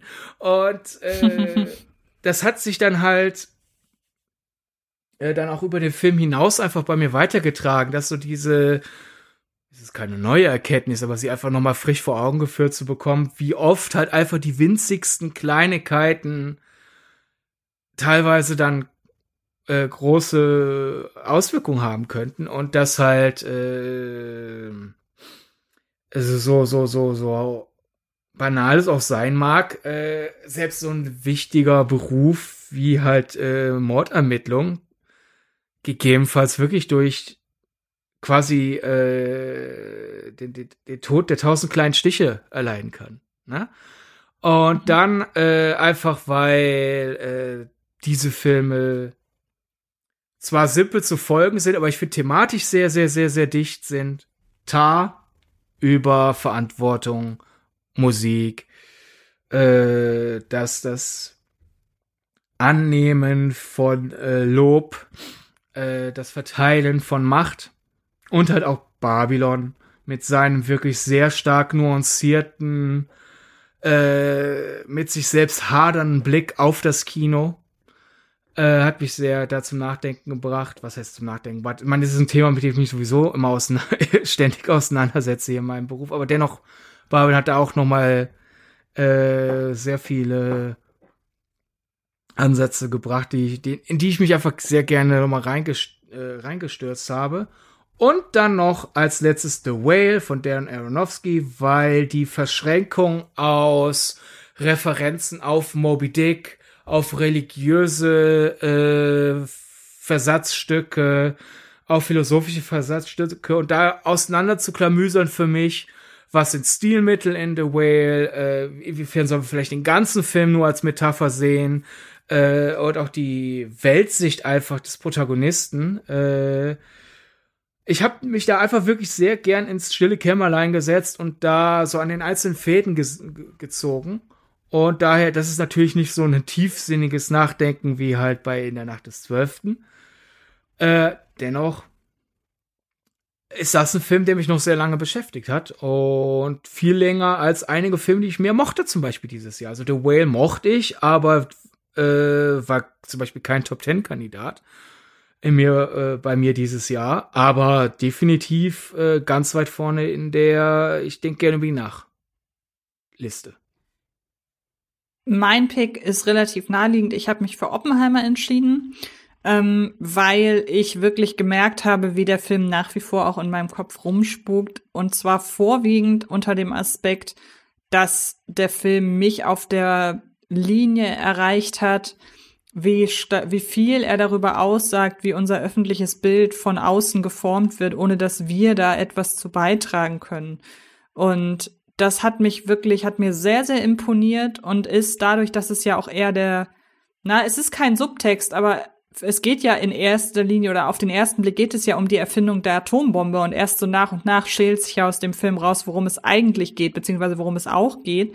Und ähm, ich habe richtig gemerkt, wie über die Tage, nachdem ich die Film, den Film mehrmals ja geguckt habe im Kino, wie sich da auch so diese Erkenntnis rausschält und auch dann wiederum das beeinflusst wurde von der Erkenntnis, wie blöd der Mensch eigentlich ist und dann im Zusammenhang mit aktuellen Problemen in der Weltgeschichte, wie aktuell dieser Film ist und deshalb habe ich viel über Oppenheimer nachgedacht und auch versucht, so seinen Inhalt auf die Gegenwart so ein bisschen anzuwenden. Und ähm, da waren Erkenntnisse bei, die ich schon irritierend und schockierend fand. Und deshalb ist da definitiv Oppenheimer meine Wahl. Auch wenn es natürlich eine offensichtliche Wahl ist. Ich kann mir auch vorstellen, dass es vielen anderen Leuten so geht. Aber das muss ich mit Oppenheimer ehrlich beantworten. Es ist ja immerhin, selbst wenn der Film eine offensichtliche Wahl ist, äh, ist ja der Grund durchaus interessant und origineller. Weil äh, ich finde, das zeigt auch die Güte des Films. Man kann da sehr lange drüber nachdenken, wie es halt um Imageform geht, um die Atomenergie, um äh, physikalische Forschung generell, um Außenpolitik. Also man kann sich da ja sehr viel auseinanderklamüsern. Oder wie ich vorhin halt äh, die, die Oppenheimersche Ehedynamik. Also äh, ist schon, hat schon einen Grund, warum der Film so lang ist, weil der wirklich sehr vollgestopft ist. Und da finde ich gut, dass du den hier genommen hast. Und passend dazu auch direkt mein nächster Kandidat bei bester Originalsong beziehungsweise bester Score. Ähm, ich habe mich dafür generell besten Score entschieden, habe da auch erstmals jetzt zwei Nennungen. Ich habe wie gesagt keinen besten Originalsong, aber dafür zwei beste Scores. Das eine ist eben Oppenheimer. Ähm, das passt einfach so wahnsinnig gut, wie hier auf der einen Seite, also auf der einen Seite ist der ist der Score jetzt gar nicht so abwechslungsreich, sondern be äh, äh, besteht eher aus relativ ein, äh, auf relativ einfachen besteht eher aus äh, relativ einfachen Tonabfolgen, aber wie er eingesetzt wird, ist finde ich ganz ganz groß und lässt einen auch über, lässt es überhaupt nicht zu, dass man als Publikum irgendwie nicht involviert ist in das Geschehen. Also einige haben den Score ja als sehr ähm, dominant und fast zu laut und zu aufdringlich kritisiert. Ich finde, für diese Art Film muss das alles so sein, wie es hier ist. Und ähm, deshalb da wirklich Oppenheimer für mich der beste Score zusammengenommen mit einem komplett gegenteiligen und sehr, sehr verspielten Score, nämlich von Spider-Man Across the Spider-Verse, der ja nicht, also der, ich glaube, verspielt trifft es hier ganz gut, ähm, Daniel Pemberton, den ich ja sowieso sehr mag, hat hier wirklich die schwierige Aufgabe, dieses Chaos, äh, dieses Chaos auf der Leinwand und diese Anarchie und dieses, dieses mit Easter Eggs und Effekten und Eindrücken äh, vollgestopfte, diesen vollgestopften Film so zu untermalen, dass man nicht komplett erschlagen wird, aber dass das trotzdem die Stimmung des Films aufgreift. Und ich finde, das hat er sehr toll geschafft. Er hat auch sehr eingängige Melodien geschafft, so dass man sich den Score auch ohne den Film sehr gut anhören kann. Und ähm, das sind zwei sehr gegensätzliche Wahlen, aber ich glaube, deshalb habe ich sie auch gewählt. Und ähm, Oppenheimer und Spider-Man Across the Spider-Verse sind für mich in diesem Jahr die besten Scores. Hast du das äh, hinter den Kulissen Video zufällig gesehen äh, neulich? Äh, Nein, habe ich nicht. Von Across the Spider-Verse.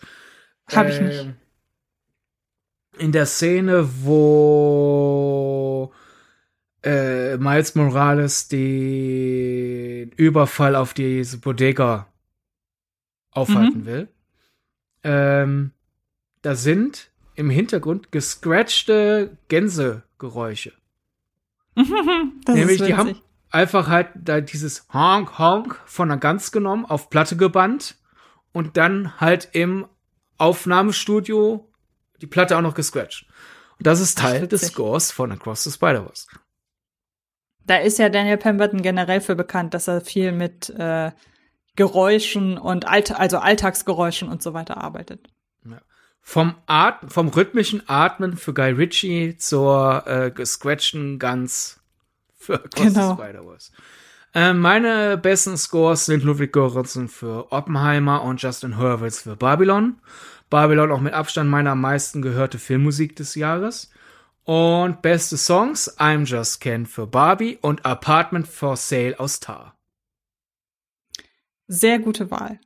Sehr, sehr gute Wahl. Und ähm, Babylon wäre bei mir eigentlich auch mit drin gewesen, aber ich wusste, dass du ihn nimmst, deshalb dachte ich, um hier für Abwechslung zu sorgen, nehme ich die beiden mit ich rein. jetzt so schockieren können, wenn ich die nicht genommen hätte. Das stimmt, dann hätte ich das noch mal bei mir ergänzen müssen. so, wir haben als nächstes die Kategorie, würde ich gerne eine Folge drüber machen, aber weiß nicht wie.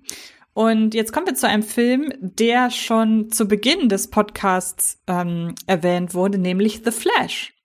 Ich würde total gerne über The Flash reden und habe auch schon grobe Ansätze für eine Folge gehabt, die so in die Richtung gehen, wie man, wie ein Film das manchmal schaffen kann, einen zu begeistern, obwohl er eigentlich aus den Zutaten von Filmen ist, die man normalerweise nicht mag.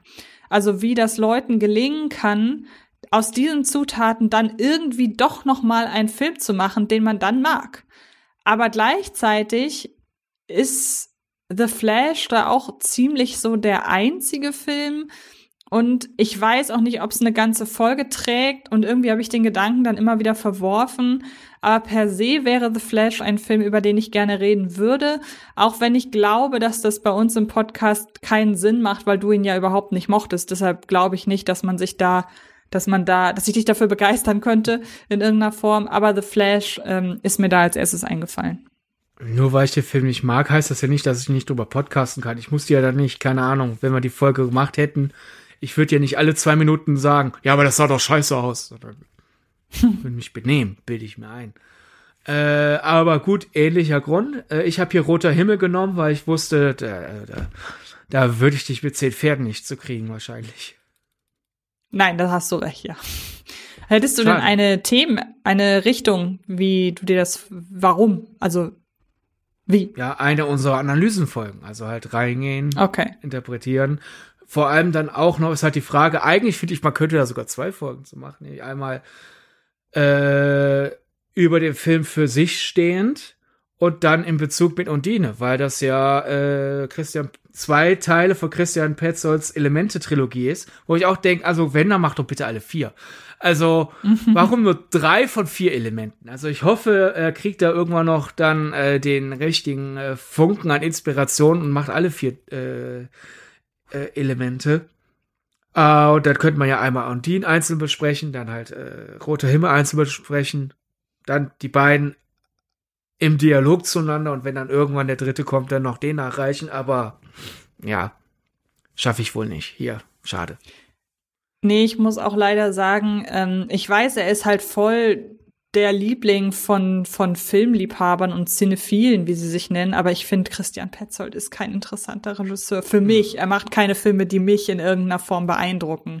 Ich habe aber auch, das muss ich sagen, deshalb ein bisschen mit Vorsicht zu genießen, ähm, ich habe seinen Transit noch nicht gesehen, der ja von vielen Leuten als der beste seiner äh, Trilogie gilt. Also vielleicht würde mich das umstimmen, aber bislang hat er sich für mich halt so gar nicht hervorgetan durch irgendwas, außer dass seine Filme sehr spröde sind und nicht unbedingt die sympathischsten Figuren haben.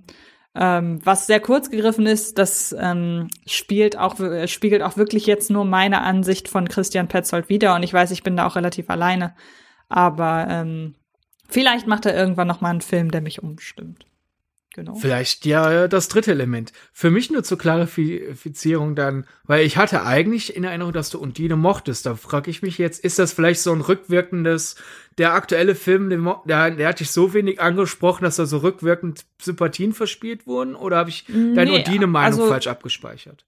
Undine mochte ich aufgrund der Darsteller und Darstellerin, aber ich fand den inszenatorisch nicht interessant. Also. Und ich habe ja gerade über Christian Petzolds Regieführung gesprochen und da hat sich Undine nicht als Film hervorgetan, bei dem ich denke, oh, spannender Regisseur, sondern eher, oh, spannende Schauspieler.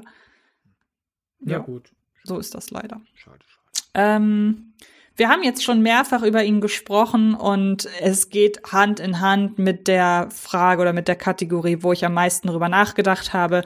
Ganz banal, bei mir ist es Oppenheimer, hat am meisten von einer Zweitsichtung profitiert, einfach weil der Film so voller Ebenen steckt und so voller verschiedener Themen, die er aufgreift und so viele unterschiedliche Dinge verhandelt. Je häufiger man ihn sieht, desto mehr kann man da nimmt man einfach auf, auch von dem von dem von dem fachlichen. Also ich habe den Film beim ersten Mal auf Englisch ohne Untertitel gesehen und es ist schon praktisch, wenn man dann den Film auch noch mal auf Deutsch sieht auf jeden Fall, aber ich muss schon sagen, Oppenheimer ist da leider unan was leider Oppenheimer ist unangefochtene Nummer eins. Bei mir ist es Mission Impossible äh, Dead Reckoning, denn nach der Pressevorführung oh ich mochte den, war aber auch etwas ernüchtert. Äh, ich fand, er hatte viel zu viel Expositionsstellen, vor allem auch wiederholte Expositionen. Also teilweise ich, hatte ich das Gefühl, die wollen mir jetzt zum sechsten Mal erklären, was die Mission Impossible Force ist. Äh, hm. Das weiß ich. Sonst, also selbst wenn ich es nicht wüsste, kann ich mir das auch in dem Film zusammenreimen und wie oft erklärt wird, was die Entität kann und äh, was der Schlüssel kann und wie, wie man den Schlüssel braucht. Da habe ich irgendwann, äh, der hat da doch beim ersten Mal gucken ab und zu ein bisschen Geduld bei mir verspielt. Dann gab es noch einen großen Faktor im großen Finale, komme ich dann gleich konkreter zu. Äh, will jetzt nicht sagen Suspension of Disbelief äh, äh, verspielt, aber ich war da einfach auch, ich war da raus, so, hä, was, was, was sollte jetzt diese Entscheidung, warum wird das inhaltlich nicht richtig wiedergespiegelt? Und beim zweiten Mal, äh, beim zweiten Mal gucken, hat, hat mich einfach der Spaß des Films und die Stunts und die Energie mehr gepackt und ich habe für mich äh, ausgemacht, da ich da einfach mich das sind valide Kritikpunkte, vor allem halt einfach die Übererklärungen, äh, die sich teilweise wiederholen. Aber äh, dessen ungeachtet habe ich mich da mit Haarspalterei aufgehalten und deswegen hat der beim zweiten Mal äh, zugelegt. Hier dann jetzt die Spoiler-Erklärung, worum es mir geht. Vor allem, weil es mich sehr wundert, dass es mir kein viel größerer und häufiger erwähnter Kritikpunkt ist. Nämlich, Spoilerwarnung, wenn die von Haley Atwell gespielte Figur äh, die weiße Witwe dubeln soll. Und dann im großen Finale hat dann Haley Atwells Figur, die dann ja von Vanessa Kirby gespielt wird, weiter äh, Haley Atwells Augenfarbe. Ne? Also, die weiße Witwe hat strahlend blaue, sehr helle blaue Augen und Haley Atwell hat äh, dunkle Augen. Und die fake weiße Witwe hat dann die dunkle braun Haley Atwell Augen. Und äh, es gibt zum Beispiel halt eine Erklärung, dass die Maske, die eigentlich Tom Cruise äh, als Ethan Hunt tragen soll, dass die nicht mehr hergestellt werden konnte, weil das äh, Mission Impossible Maskengerät kaputt ist. Es gibt aber keine Erklärung, oh nein, und ich habe auch die Kontaktlinsen nicht geschafft oder sowas. Dann würde ich sagen, oh, Spannung, sie haben die Kontaktlinsen nicht geschafft, versuchen aber dennoch damit durchzukommen. Ist es aber nicht. Und es gibt nie einen Moment, wo jemand irgendwie äh, die, die falsche weiße Witwe anzweifelt, weil irgendwas stimmte am Gesicht nicht oder sowas. Und da denke ich mir so, also da hätte doch irgendwo ein Halbsatz reingepasst, um das zu erklären mit den Augen. Oder wenn du das mit den Augen machst, zieh da mehr Spannung raus und so. Ich, es hat mich beim ersten Mal halt einfach wirklich intensiv gestört. Und mich stört immer noch, dass ich nicht verstehe, warum sich der. Sonst wird doch jedes Haar 18 Mal gespalten, äh, äh, vollkommen unnötigerweise in, in Blockbuster-Kritik. Und mir ist niemand unterkommen, der daran, äh, daran Anstoß genommen hat. Äh, es bleibt Haarspalterei, aber die hat mich bei der Pressevorführung irgendwie auf dem falschen Fuß erwischt. Und deswegen war der beim ersten Gucken viel niedriger in meinem Ranking als ab dem zweiten Mal. Also ich kann mir das mit den Augen nur so, also ich kann nur aus meiner Sicht sprechen, mir ist es nicht aufgefallen. Und ich würde es auch ein bisschen darauf schieben, dass ich nicht weiß, was Leute in meinem Umfeld, ich weiß nicht aus dem Kopf, was Leute in meinem Umfeld, selbst mit denen ich viel zu tun habe, was die für eine Augenfarbe haben.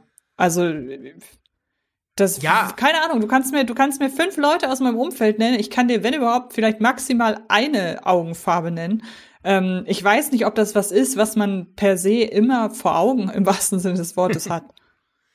es ist auch natürlich, aber es ist schon ein Unterschied, wenn ich jetzt ohne zum Beispiel ohne dich zu sehen einen Fragebogen ausfüllen müsste, welche Augenfarbe du hast, oder du stehst mir gegenüber und hast auf einmal viel heller oder viel dunklere Augen als normal. Also äh, Vanessa Kirby hat einfach extrem helle blaue Augen und äh, Haley hat sehr dunkle braune Augen. Es ist ja also zum Beispiel auch nicht das Wechsel von einem hellen Braun zu einem dunklen Grün oder sowas, sondern es ist wirklich die beiden Extreme.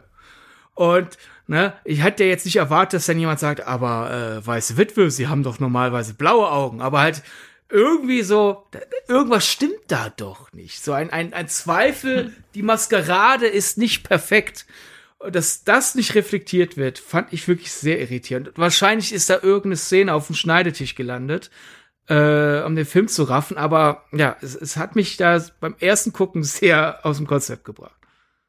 Ja, das kann natürlich sein, dass da irgendwas fehlt. Ähm, war dann der zweite Besuch von Mission Impossible auch dein bester Kinobesuch? Nein. Mein Sondern? bester Kinobesuch, äh, auch äh, hier habe ich wieder drei Antworten, tut mir leid. Einmal, wir haben bei Patreon drüber gesprochen, meine erste Begegnung mit Babylon. mit diesem wirklich extrem energischen, äh, dem Film, äh, mit dem Film mitgehenden Publikum, das war äh, herausragend. Dann, ich habe vor wenigen Wochen Mary Poppins in einer Wiederaufführung gesehen. Mary hm. Poppins! Und ich war in Köln bei Yeti in der Schläferz-Variante. Das war natürlich eine riesige Gaudi. Wir haben hier also einen aktuellen Kinofilm mit einem Publikum, das genau auf der Wellenlänge des Films liegt. Und daher würdest du, hätte man mich, äh, ich meine, ich wusste ja schon vor, durch die US-Rezeption, dass der Film spaltet, aber also basiert auf den einen Abend ist es vollkommen unglaubwürdig, dass der Film nicht ein gefeierter Riesenhit ist, äh, weil da ja ein ganzer Saal einig war. Dann ich als Disney-Fan Mary Poppins wiedersehen und auch da ein Publikum, das da äh, den Film sehr spürbar gewürdigt hat und halt so die äh, das ist andere Extrem. Mary Poppins oh wir sitzen im Kino und feiern jetzt einen Klassiker. Ehrwürdig ehrwürdig. Und äh, Yeti als Schläfers ist ja dann das andere Kino Extremstadt äh, Tempel der Filmkunst. Und wir würdigen das war das natürlich äh, laut und wild ähm, wir haben auch schon so angerissen meinen liebsten ähm, Kino oder meinen liebsten Kinobesuch in diesem Jahr, nämlich Guardians of the Galaxy 3. Ähm, und zwar einfach aufgrund dessen, dass der mich so positiv überrascht hat. Also ich habe den ähm, im IMAX nochmal geguckt. Und äh, zum einen war das schön zu sehen, wie ähm, mein Freund den aufgenommen hat. Und wir haben beide wirklich zusammen immer wieder geweint und war alles so schön und äh, überhaupt. Ähm, und zum anderen, weil sich angekündigt hatte zu Beginn des Films, dass es sehr anstrengend werden könnte, was das Publikum angeht, weil hinter uns eine Gruppe von äh, jungen Männern Platz genommen hat, die dafür prädestiniert gewesen wäre, zu nerven und ähm, ja, zwischenzureden und sich gegenseitig irgendwie profilieren zu wollen und so weiter. Aber die waren mucksmäuschenstill während des Films und wir haben es eben schon, oder du hast es eben schon angekündigt, sie haben es dann tatsächlich geschafft, ähm, sich nach dem Film gegenseitig darin überbieten zu wollen, wer am häufigsten geweint hat. Und das fand ich so toll und hat mir das Vertrauen in ein gutes Kinopublikum so ein bisschen wiedergegeben, nachdem ich einige Besucher hatte, die nicht so toll waren. Und ähm, ja, deshalb Guardians of the Galaxy 3. Schön, schön, schön. Ist denn dann auch James Gunn dein bester Regisseur des Jahres? Nein, ich würde gerne die nächsten beiden Kategorien so in einem Abwasch abhandeln. Das geht bei mir auch sehr schnell, weil ich eigentlich die Kategorie schon vorweggenommen habe. Für mich beste Regie geht dieses Jahr an David Vnent für Sonne und Beton. Ich habe auch schon gesagt, warum, weil er das einfach schafft, hier diese Stimmung so wahnsinnig authentisch einzufangen dass er einer Gruppe von jungen Schauspielern, die bislang kaum was gemacht haben, bis gar nichts, ähm, dass er denen so Herr wird und so eine selbstverständliche Dynamik zwischen denen erzeugt, dass man nicht das Gefühl hat, so doof das klingt, in einem typischen deutschen Film zu sitzen, bei dem man das Gefühl hat, die Schauspielerinnen und Schauspieler stehen gerade auf einer Theaterbühne. Und ich füge auch direkt das beste Schauspiel in einer Nebenrolle an. Das ist nämlich ebenfalls aus Sonne und Beton. Und das ist Vincent Wiemer, der Julius spielt. Also gar nicht der äh, Hauptcharakter, sonst wäre das ja auch nicht die Nebencharakterrolle, aber er hier mit seinem Schauspieldebüt als mit der einerseits ätzendste Charakter im Film, ähm, aber auch andererseits verletzlichste und bei dem man auch das Gefühl hat, dass der überhaupt gar keinen Text in irgendeiner Form mehr abliest, sondern das kommt alles total selbstverständlich von ihm. Und ähm, ja, Sonne und Beton hat, wie man merkt, bei mir einen großen Eindruck hinterlassen. Mhm. Äh, und jetzt komme ich wieder mit einer langen Liste. Einfach auch als Möglichkeit, um zu zeigen, wie viele äh, tolle Filme es dieses Jahr gab. Und äh, auch aus Gewohnheit aus den vergangenen Jahren. Äh, Damien Chazelle für Babylon. Grandezza vor allem halt. Und auch Tempo, Tempo, Tempo, Tempo-Spiel. Weil äh, Damien Chazelle ist da wirklich perfekt äh, passend zu seiner Liebe für Jazz. Äh, du hast schnelle, laute, wilde Szenen und dann schlagartig wird's leise und ruhig. Äh, passt natürlich dann auch sehr gut äh, zur Übergangszeit äh, von Stummfilm zu Tonfilm. Greta Gerwig für Barbie, äh, so viel Ironie und dennoch auch so viel Herzlichkeit äh, zu vereinen in einem extrem künstlichen Film, selbstbewusst künstlich. Äh, der Film ist rappelvoll mit Verweisen auf die Kinogeschichte. Kann noch mal sehr dann empfehlen Greta Gerwigs Interview mit Letterbox. Letterbox als App, ich bin kein Fan von, aber äh, Letterbox als Portal, wo Filmschaffende sagen, hier natürlich habe ich jede Menge Filme äh, äh, hier in meinem neuen Werk verarbeitet. Äh, das sind die Dinge, die mich beeinflusst haben. Das, das kommt zwangsweise wieder raus. Ist eine gute Entwicklung und wie Gerwig da mit hunderten von äh, Referenzen umgeht, um drin noch was Neues zu erschaffen. Grandios. Todd Field für Tar, wie aus einem äh, Dirigentinnen-Drama nach und nach ein, ein nicht ganz Psychothriller, aber schon ein Film wird, äh, der immer mehr abgeleitet, äh, sehr gut dirigiert. Wim Wenders für Anselm, äh, der, äh, die Doku hat mich wirklich aufgesogen. Emma Seligmann für Bottoms, weil wir sonst nicht dazu kommen, mal über Bottoms zu reden. äh, sehr, sehr, sehr lustiger Film, äh, sehr bissig und dennoch auch heraussprudelnder Energie äh, statt nur verbiestert zu sein und wie sie da wirklich so eine extrem campige eigene Welt erschafft in äh, Bottoms und dann äh, dem ganzen Cast diese Schnellfeuer-Dialoge entlockt. Grandios. Brian Duffield für No One Will Save You. Äh, allein auch schon, weil der Film ja primär au auf seiner Regiearbeit und auf Caitlin Devers äh, Schauspiel ruht und weil ich den Film äh, grandios fand, will ich den hier endlich mal auch erwähnt haben. Und Christopher Nolan für Oppenheimer aus offensichtlichen Gründen. Und weil du es vorhin einmal bei Score kurz erwähnt hast, äh, Leute, hört endlich auf mit dem Gemecker über Nolan Soundmix. Also, wenn ich noch einmal hört, man versteht die Dinge so schlecht, weil alles andere so laut ist. Also meistens wird's laut bei Nolan, wenn auch Sachen gerade unwichtig werden. Also, Ne, natürlich ist das Score manchmal lauter. Das, das gehört zum, zum, zum kinetischen Erlebnis dazu. Und äh, ne, damit will ich nicht sagen, jeder Mensch, der damit Probleme hat, geht mir auf den Nerven. Es gibt natürlich einen Raum dafür, das zu kritisieren, aber dass das jetzt so dieselbe Standardkritik ist bei Nolan wie Michael Bay schneidet schnell und hat zu viele US-Flaggen im Bild, der Gag ist durch. Ne? Also bringt gerne in einer langen Nolan-Kritik an, dass ihr den Sound vielleicht anders haben wollt, meinetwegen, aber wenn der wenn Nolans Schaffen auf mittlerweile den Soundmix reduziert wird, lasst euch einen neuen Gag ausdenken, ja. Ja, interessante Wahl. Viele davon dürften dann auch tatsächlich, glaube ich, berücksichtigt werden bei den großen Filmpreisen, würde ich behaupten. Christopher Nolan ja sowieso ist ja auch schon bei den Golden Globes jetzt dabei.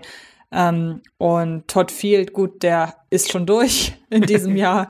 ja. ähm, aber du hattest noch zwei, drei, äh, Damien Chazelle ja ebenso. Also das sind auch so typische Picks. Finde ich gut, dass du sie genannt hast, weil ähm, ich auch gut finde an diesen Picks, dass das ja alles auch Dinge waren, die zum Großteil angemessen gewürdigt wurden und ähm, du auch noch zwei, drei kleinere Leute erwähnt hast. Also finde ich gut und waren auch ähm, ein paar Frauen dabei. Das ist ja auch nicht selbstverständlich in dieser Kategorie. Beste Schauspieler in einer Nebenrolle, weil du es ja schon gemacht hast. Kann man jetzt streiten, ist die Haupt- oder Nebenrolle. Ich würde sagen, sie ist sehr wichtige Nebenrolle. Äh, Paula Bär in Roter Himmel. Mhm. Weil ich würde sagen, die Hauptfigur ist ja der Autor, der mit seinem äh, zweiten äh, Buch hadert gerade. Das würde ich als die, als die Hauptfigur gehen und quasi das männliche Pendant zu, manche Leute sehen als Hauptdarsteller, andere äh, als Nebendarsteller. Ich hab, bin jetzt hier einfach äh, die Nebendarstellerroute gegangen, Ryan Gosling in Barbie. Wird auch, denke ich mal, eine Oscar-Nominierung erhalten. Würde ich fast behaupten. Ähm, kommen wir zur Hauptrolle. Und ähm, da habe ich zwei sehr offensichtliche Picks ausgewählt. Es tut mir auch leid, aber Killian Murphy in Oppenheimer. Du hast in der Sache, in der Kategorie beste Kamera schon angesprochen. Er ist mit seinem, mit seiner Mimik, ist er sehr oft der, der die Kamera bzw. das Bild ausfüllende äh, Part in Oppenheimer ist sehr oft darauf ähm, oder muss sehr oft reduziert auf sein Mimenspiel hier agieren. Und das macht er wirklich hervorragend. Also auch eine Figur, die per se die ganze Zeit so unnahbar bleibt, gleichzeitig aber nahbar zu spielen. Also dass man die Figur trotzdem versteht, warum man nicht an sie rankommt und trotzdem weiterhin nicht an sie rankommt. Ich finde, das ist wirklich ein sehr schöner Spagat, dem Killian, der Killian Murphy hier gelingt. Und ja, es ist der offensichtlichste Pick und ich ärgere mich nach wie vor, äh, dass sie im letzten Jahr nicht den Oscar gewonnen hat, Michelle Yeoh in allen Ehren, aber Kate Blanchett war noch nie besser als in Tar. Die spielt sich in dem Film die Seele aus dem Leib und ja, ist so eine faszinierende Figur, die überhaupt nicht über Sympathie funktioniert, sondern wirklich ausschließlich auf Faszination und durch ihre Ambivalenz und da ist Kate Blanchett absolut überragend und deshalb muss sie hier genannt werden. Entschuldigung, dass ich dann jetzt wieder mit so einer langen Liste komme. Äh, Joaquin Phoenix in Bo is Afraid. Äh, schafft es, Mitleid zu erwecken, schafft es, äh, Kopfschütteln zu erwecken nach Motto, stell dich nicht so an, du Loser. Äh, schafft es, mitzufiebern, schafft es, äh, Fremdscham zu erwecken. Ein wirklich neurotisches Bündel noch und nöcher und das alles aber, finde ich, kohärent.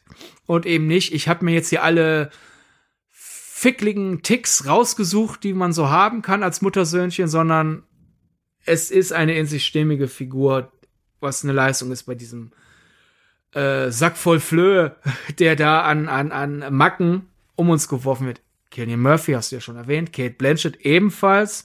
Margot Robbie nach deutschem Kinostart äh, äh, direkt zwei Filme, Babylon und Barbie sehr unterschiedliche Figuren, aber beides großartige Performances. Mia Goff in Pearl als quasi äh, ich wäre gern äh, die die die Disney Heldin in einem ich werde zum Star Musical und hoch ich bin aber in einem äh, Psycho Terrorfilm und drehe durch. Äh, Greta Lee in Past Lives. Lee, ich habe Lee gesagt. Entschuldigung, Greta Lee in Past Lives. Eine so also nachdem ich ja jetzt bisher äh, vor allem mit, mit Mia Goff und Margot Robbie eher lautere Performance genannt habe, das ist wirklich Understatement noch und nöcher und dennoch extrem intensiv. Leonie Benech in das Lehrerzimmer äh, ist ja unsere Bezugsperson und auch da gibt's Momente, wo wir uns gegen sie sträuben, es gibt Momente, wo wir mit ihr mitfiebern und man, ich finde, man sieht die ganze Zeit quasi zusätzlich zu dem, was sie nach außen strahlt, so ein bisschen, wie es im Hinterkopf rattert. So, was würde ich, wie würde ich lieber reagieren? Wie würde ich reagieren, wenn jetzt niemand zuschaut? Das vermitteln zu können, ist eine große Leistung.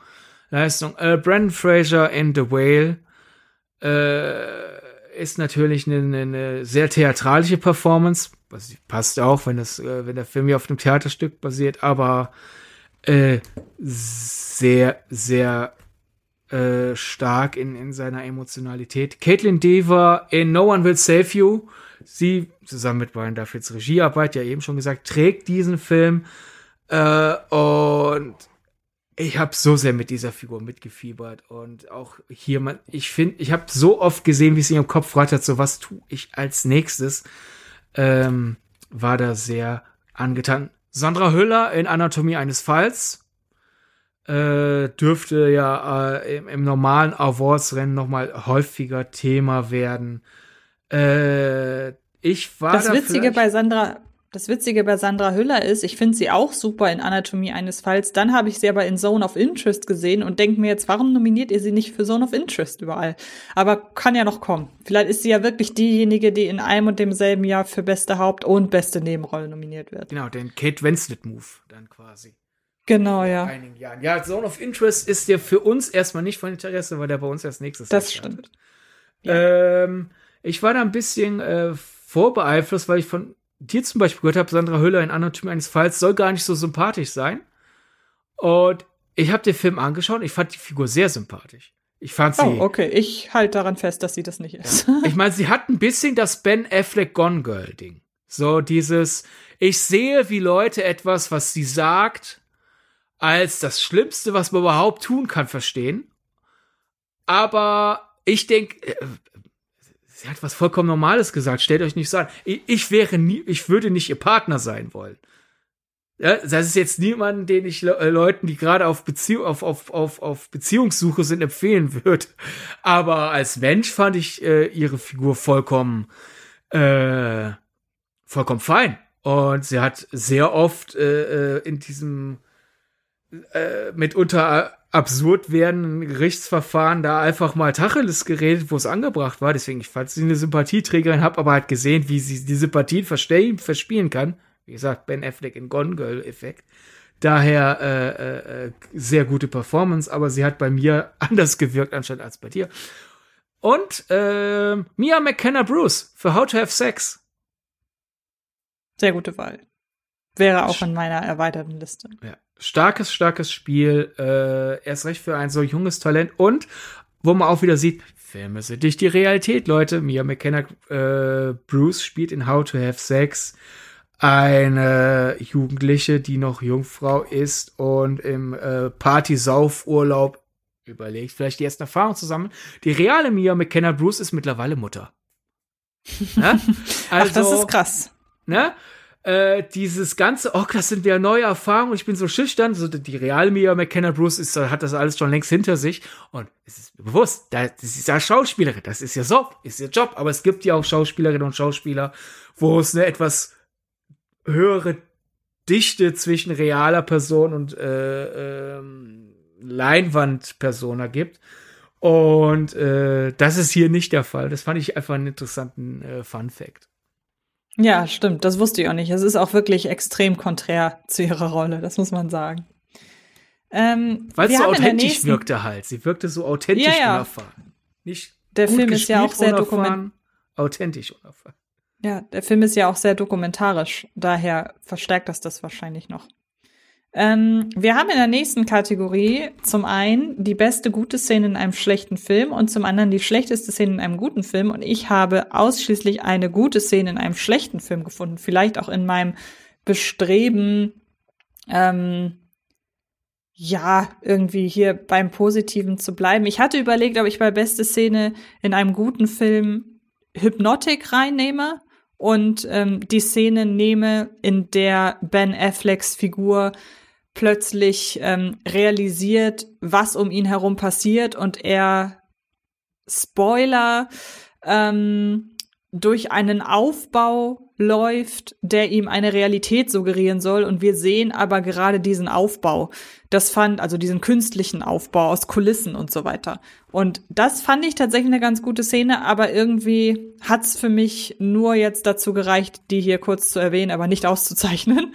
ähm, beste gute Szene in einem schlechten Film, da möchte ich mich ganz klar auf ein Schlussbild beziehen, nämlich, das dürften dann die letzten zehn Sekunden aus The Fablemans sein, wenn sich da die Kameraperspektive so verschiebt, dass, ähm, wie wir, also wir erfahren im Vorfeld des Films, dass ein Horizont in einem Film auf gar keinen Fall auf auf gar keinen Fall in der Mitte sein darf, sondern er muss immer verschoben sein, damit das Bild spannend und ansprechend ist. So hebt sich oder so ähm, äh, unter, unterscheidet sich die Spreu vom Weizen, so trennt sich die Spreu vom Weizen, was Filmqualität angeht, einer Person im Film zufolge. Und wir sehen in der allerletzten Einstellung, eine weggehende Person und dann, wie sich der Horizont verschiebt. Und das ist wirklich schon absolut genial und ähm, hat mich dafür zehn Sekunden ungefähr vergessen lassen, wie grauenvoll ich diesen Film im Gesamten finde. Aber das ist schon wirklich ein Geniestreich und das muss ich ihm lassen. Du machst es mir einfach, weil ich hatte äh, für einen meiner beiden Picks ein schlechtes Gewissen. Äh, aber äh, jetzt, wo du den äh, Hass der äh, Spielberg Ultras auf dich ziehst, kann ich ja mit meinem Pick da jetzt ankommen, weil ich weiß, ähnlich wie du, du weißt, dass äh, Leute es schon als Affront sehen werden, Fablemans als schlechten Film zu nennen, weiß ich, ich werde jetzt Hass auf mich ziehen, weil äh, der absoluter Konsens-Favorit eigentlich war äh, dieses Jahr in der Filmkritik. Äh, Talk to Me. Tut mir leid, ich fand den Film überhaupt nicht gut, aber auch ich muss einsehen, in diesem Film, den ich überhaupt nicht mochte und sehr nervig und sehr platt und sehr generisch fand, äh, die Szene, wo auf einer Party halt dieses äh, kodierte Drogennehmen durchgezogen wird, mit äh, der Hand und Geisterbeschwörung und äh, von Geistern äh, äh, Geister einladen, die von einem Besitz ergreifen, wieder äh, dieser Junge äh, mit dem in seinem Körper steckenden Geist hadert und anfängt, äh, sich einfach wie wild den Kopf an allem zu stoßen. Und alle gucken nur doof rein. Äh, da könnte ich ja, wenn ich da in meinem, ich finde den Film schlecht, äh, Modus bleibe, dass ich ja sage, warum, warum greift niemand ein? Wir kennen das ja alle. Sobald jemand einen Horrorfilm doof findet, wird ja auch jede falsche Entscheidung die Figuren treffen als äh, Logiklücke behauptet, obwohl, sind wir mal kurz ehrlich, wenn du von einem äh, Massenkiller verfolgt wirst, wirst du auch nicht alles richtig machen, vor lauter Panik. Und deswegen muss ich dir einfach sagen, also erstens, ja, wie der Junge dieses Besessensein spielt, war gut. Äh, die, die, die Make-up und VFX, die dann äh, für die Deformierung des Kopfes gesorgt haben, waren gut. Und vor allem, ja, du hast da diese Partylaune und da sind dumme Teenager, damit meine ich nicht dumm ich mag die Filme, die sind dumm geschrieben, sondern ne, in Universe. Das sind dumme Teenager, die gerade ihre Grenzen erfahren und deswegen Schwachsinn machen, der garantiert nicht gut aussehen kann. Das ist vollkommen in Ordnung, hoffe ich, dass die als dumme Teenager bezeichnen. Und da geht jetzt gerade was schief.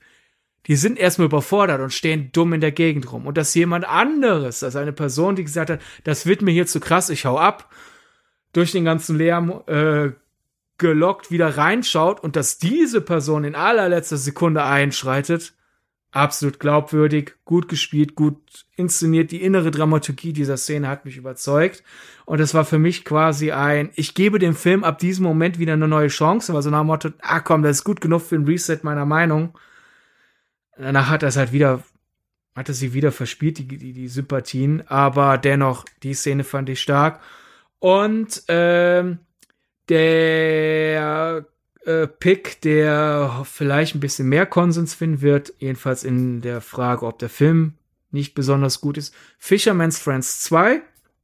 Ich mag ja den ersten. Der ist so für mich so ein Wohlfühlfilm der Kategorie, ach so, äh, ich hol jetzt die Kuscheldecke raus und schau den. Aber wenn ich Fisherman's Friends ein, wenn ich sehe, Fisherman's Friends läuft in irgendeinem dritten Programm, gucke ich mir den an. Und das ist auch, der läuft echt oft in den dritten Land, deswegen auch oft in der ARD-Mediathek. Ist genau der richtige Film dafür. Den ersten mochte ich sehr, den zweiten weniger. Man merkt, die hatten da eigentlich nicht wirklich eine Idee, was sie erzählen sollen. Aber der erste hat genug Geld gemacht und die CDs haben sich gut verkauft und in Großbritannien gibt es auch mittlerweile ein Bühnenmusical dazu. Wir leiern uns noch einen zweiten aus den Rippen und ziemlich uninspiriert, aber Du hast halt natürlich immer noch die tollen Songs, Shanties, Volkslieder und es gibt halt eine Szene, sehr dreist aus dem ersten abgekupfert. Die Fisherman's Friends stürmen in eine gastronomische Einrichtung rein. Im Original war es ein Pub. Hier ist es dann jetzt äh, die Kantine des Plattenlabels, wo plötzlich neuer Chef ist, der sie plötzlich nicht versteht und plötzlich alles doof findet, nachdem wir die ganze Story ja im ersten schon hatten aber dann singen sie halt The White Rover. Äh, wir Deutschen kennen die Melodie besser als an der Nordseeküste. und äh, der Cast singt das halt mit so einer Inbrunst und ist halt. Ich saß da in der Presse vor und wollte auch immer mitklatschen, wenn die Mitklatschstelle mhm. kommt, weil es einfach wirklich so rein und lebensfroh und gut gesungen war und Regie unterstreicht so, ah, ist es nicht schön, wie die jetzt singen? Da muss ich sagen, ja, die Szene mag ich auch, wenn der Film insgesamt eher doof war. Und ich werfe nur kurz hinterher, die Hungerspiele in Panem, aber das ist ja keine Szene, das ist ja ein Drittel. Den neuen Panem fand ich doof, aber das mittlere Drittel. Halt das ist witzig, dass du das sagst, weil für mich war das mittlere Drittel mit Abstand das Schwächste. aber da wollen wir nicht weiter drauf ja, eingehen. Aber wir sind uns einig, dass wir den Film nicht gut finden. Richtig, absolut. Ähm, in der nächsten Kategorie, den Film hätten wir gerne im Kino gesehen, muss ich wieder einen Pick nennen, den ich schon genannt habe. Und ich habe schon alle Vorzüge dieses Films aufgezählt, deshalb mache ich es kurz. Ich hätte sehr gerne Leave the World Behind im Kino gesehen. Einfach, weil all die Vorzüge, die ich zu dem Film bereits genannt hätte, hätten mich sehr gerne auf der großen Leinwand ähm, erschlagen dürfen. Und ich nenne No One Will Save You. Creator und Bottoms. Norman Will Save You wäre wahrscheinlich kein Riesenkassenschlager geworden, aber das hätte schon ein, Res ein Respekterfolg werden können, bin ich mir ein, gerade weil ja auch sehr viele namhafte Personen die unterstützt haben. Also die Qualität ist da. Guillermo del Toro hat von dem geschwärmt. Also das hätte schon was werden können. Äh, Creator, einfach weil ich so gern den heulenden Kinosaal um mich herum gehört hätte. Aber wir gehen in den neuen Disney Science-Fiction-Film. Es geht um Kinder in, auf, in irgendeiner Mond, in irgendeiner Kolonie. Ah, das wird bestimmt schön. Und dann wird der Film auch vorbei ernst. Äh, und Bottoms lief ja in den USA sogar in den Kino. Da fühle ich mich dann hier in Europa natürlich extra betrogen, dass er dann einfach nur noch auf Amazon Prime lief. Äh, der ist so lustig, dass das wäre schon sehr amüsanter Abend im Kino geworden, denke ich. Das glaube ich auch. Es hat nicht sollen sein. Tja. Dann darf, dann äh, verrate doch mal, was die Kategorie ist, die du dir ausgedacht hast. Äh, meine äh, einmalige Kategorie dieses Jahr ist äh, plotrelevantester äh, Nagellack. ist, okay. Ja, äh, dieses Jahr fand ich war irgendwie so das äh, Jahr, wo öfter mal äh, äh, äh, plötzlich Nagellack eine, eine halbwegs relevante Rolle gespielt. Zum Beispiel in äh, Ruby taucht ab, äh, gab es öfter mal äh, männliche Nebenfiguren mit lackierten Fingernägeln, was ja dann relevant ist, um zu etablieren, dass wir hier in einer äh, etwas aufgeschlosseneren Welt leben. Und dadurch haben wir natürlich direkt eine Fallhöhe, wenn diese Leute dann plötzlich doch Vorurteile entwickeln. Äh, aber die plotrelevanteste, der plotrelevanteste Nagellack ist in No One Will Save You, denn äh, die von Caitlin Dever gespielte Figur hat äh, Naturfingernägel, ist ja eine Außenseiterin in ihrem Heimatdorf. Ich werde jetzt nicht spoilern, warum, aber wir lernen halt so, niemand scheint sie so richtig zu mögen. Und dann sehen wir halt äh, ihre Tagesroutine und sehen sie dann auch duschen. Und sie hat äh, babyblau lackierte Fingernä äh, Fußnägel. Und was, womit uns dann Brian Duffield äh, als Autor und Regisseur nonverbal signalisiert so, naja, das ganze Dorf hasst sie und deswegen erlaubt sie sich nicht äh, den, den Luxus der Fingernägel, weil du doofe Bitch, die wir dich alle hassen, läufst du jetzt auch noch mit bunt lackierten Nägeln durch die Gegend. Aber ihre äh, Fußnägel sieht man ja nicht. Die sind ja unter den Socken in den Schuhen. Und für sich selbst, so, na Quattro, wenn mich schon niemand mag, ich, für mich selbst lackiere ich mir aber trotzdem die Füße, ist wirklich da einfach so komplett ohne das durchzukauen, alleine ja schon, weil es dazu keinen Monolog oder Dialog gibt, aber da so viel Einblick in die Seele der Protagonistin äh, zu geben durch einen kurzen Shot ihrer Füße, äh, fand ich äh, sehr clever und ist mir sehr in Erinnerung geblieben. Das ist tatsächlich ein sehr interessanter Pick. Jetzt fühle ich mich mit meiner Kategorie fast schon das ist nicht so kreativ. Ähm, ich habe mich nämlich für die Kategorie größte Fallhöhe zwischen zwei Filmteilen entschieden.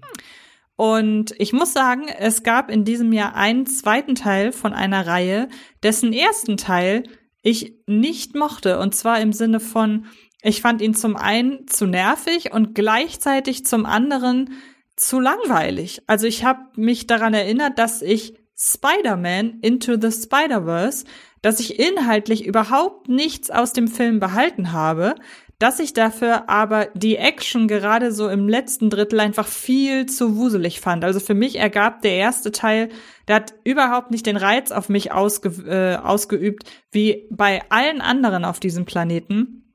Entsprechend wenig ähm, Bock hatte ich eigentlich auf den zweiten, aber allein aus äh, chronistischen Gründen habe ich mir den zweiten dann trotzdem angeguckt und war hellauf begeistert, obwohl der Film ja zumindest was die Effekte und das, den Wuseligkeitsgrad auf der Leinwand, beziehungsweise in meinem Fall auf dem Bildschirm, ja eigentlich sogar noch ein draufsetzt auf das, was der erste Teil bietet. Und trotzdem hat mich der zweite jetzt viel mehr abgeholt, weil ich ihn inhaltlich deutlich ähm, runder fand, weil er mich eben auch auf inhaltlicher Ebene abgeholt hat. Und weil ich trotz dessen, dass dieser Film noch voller ist an Easter Eggs, an Cameos und so weiter und so fort, hatte ich einfach einen deutlich besseren Überblick und habe diesen Film in seiner Faszination wahrgenommen, wie viele den ersten Teil und dann infolgedessen auch den zweiten wahrgenommen haben. Und ich bin sehr froh, dass ich mir jetzt auch die Faszination der ähm, Spider-Man-Animationsfilme erschließt. Freut mich, freut mich, freut mich. Äh, ich ja. würde hier noch so äh, reinwerfen, weil du ja sagst, so du fühlst dich ein bisschen schlecht, dass ich eine, so eine originelle Kategorie hatte, so eine naheliegende. Das sieht man halt schon. Ich hatte noch eine andere Kategorie, die ich dann verworfen habe, weil wir ja eigentlich nur eine machen wollten. Ich habe auch noch überlegt über den äh, größten Arschloch-Move mit der kleinsten Fallhöhe, weil natürlich in einem Jahr, wo es Schurken gibt, die Tiere quälen, die Welt zerstören und sonst was alles, gibt's ja wirklich äh, Fehlverhalten mit großer Fallhöhe. Aber und da ist da, dieser Affront natürlich viel, viel, viel, viel, viel kleiner. Aber der hat mich so geärgert. Dieser Mistsack. Nämlich die von Langston Übel gespielte Figur in Roter Himmel. Äh, unser Protagonist äh, hat sich endlich mal dazu äh, quatschen lassen, auch mal äh, kurz am Strand rumzuhängen, liest ein Buch, legt das ohne Lesezeichen zur Seite. Aufgeklappt.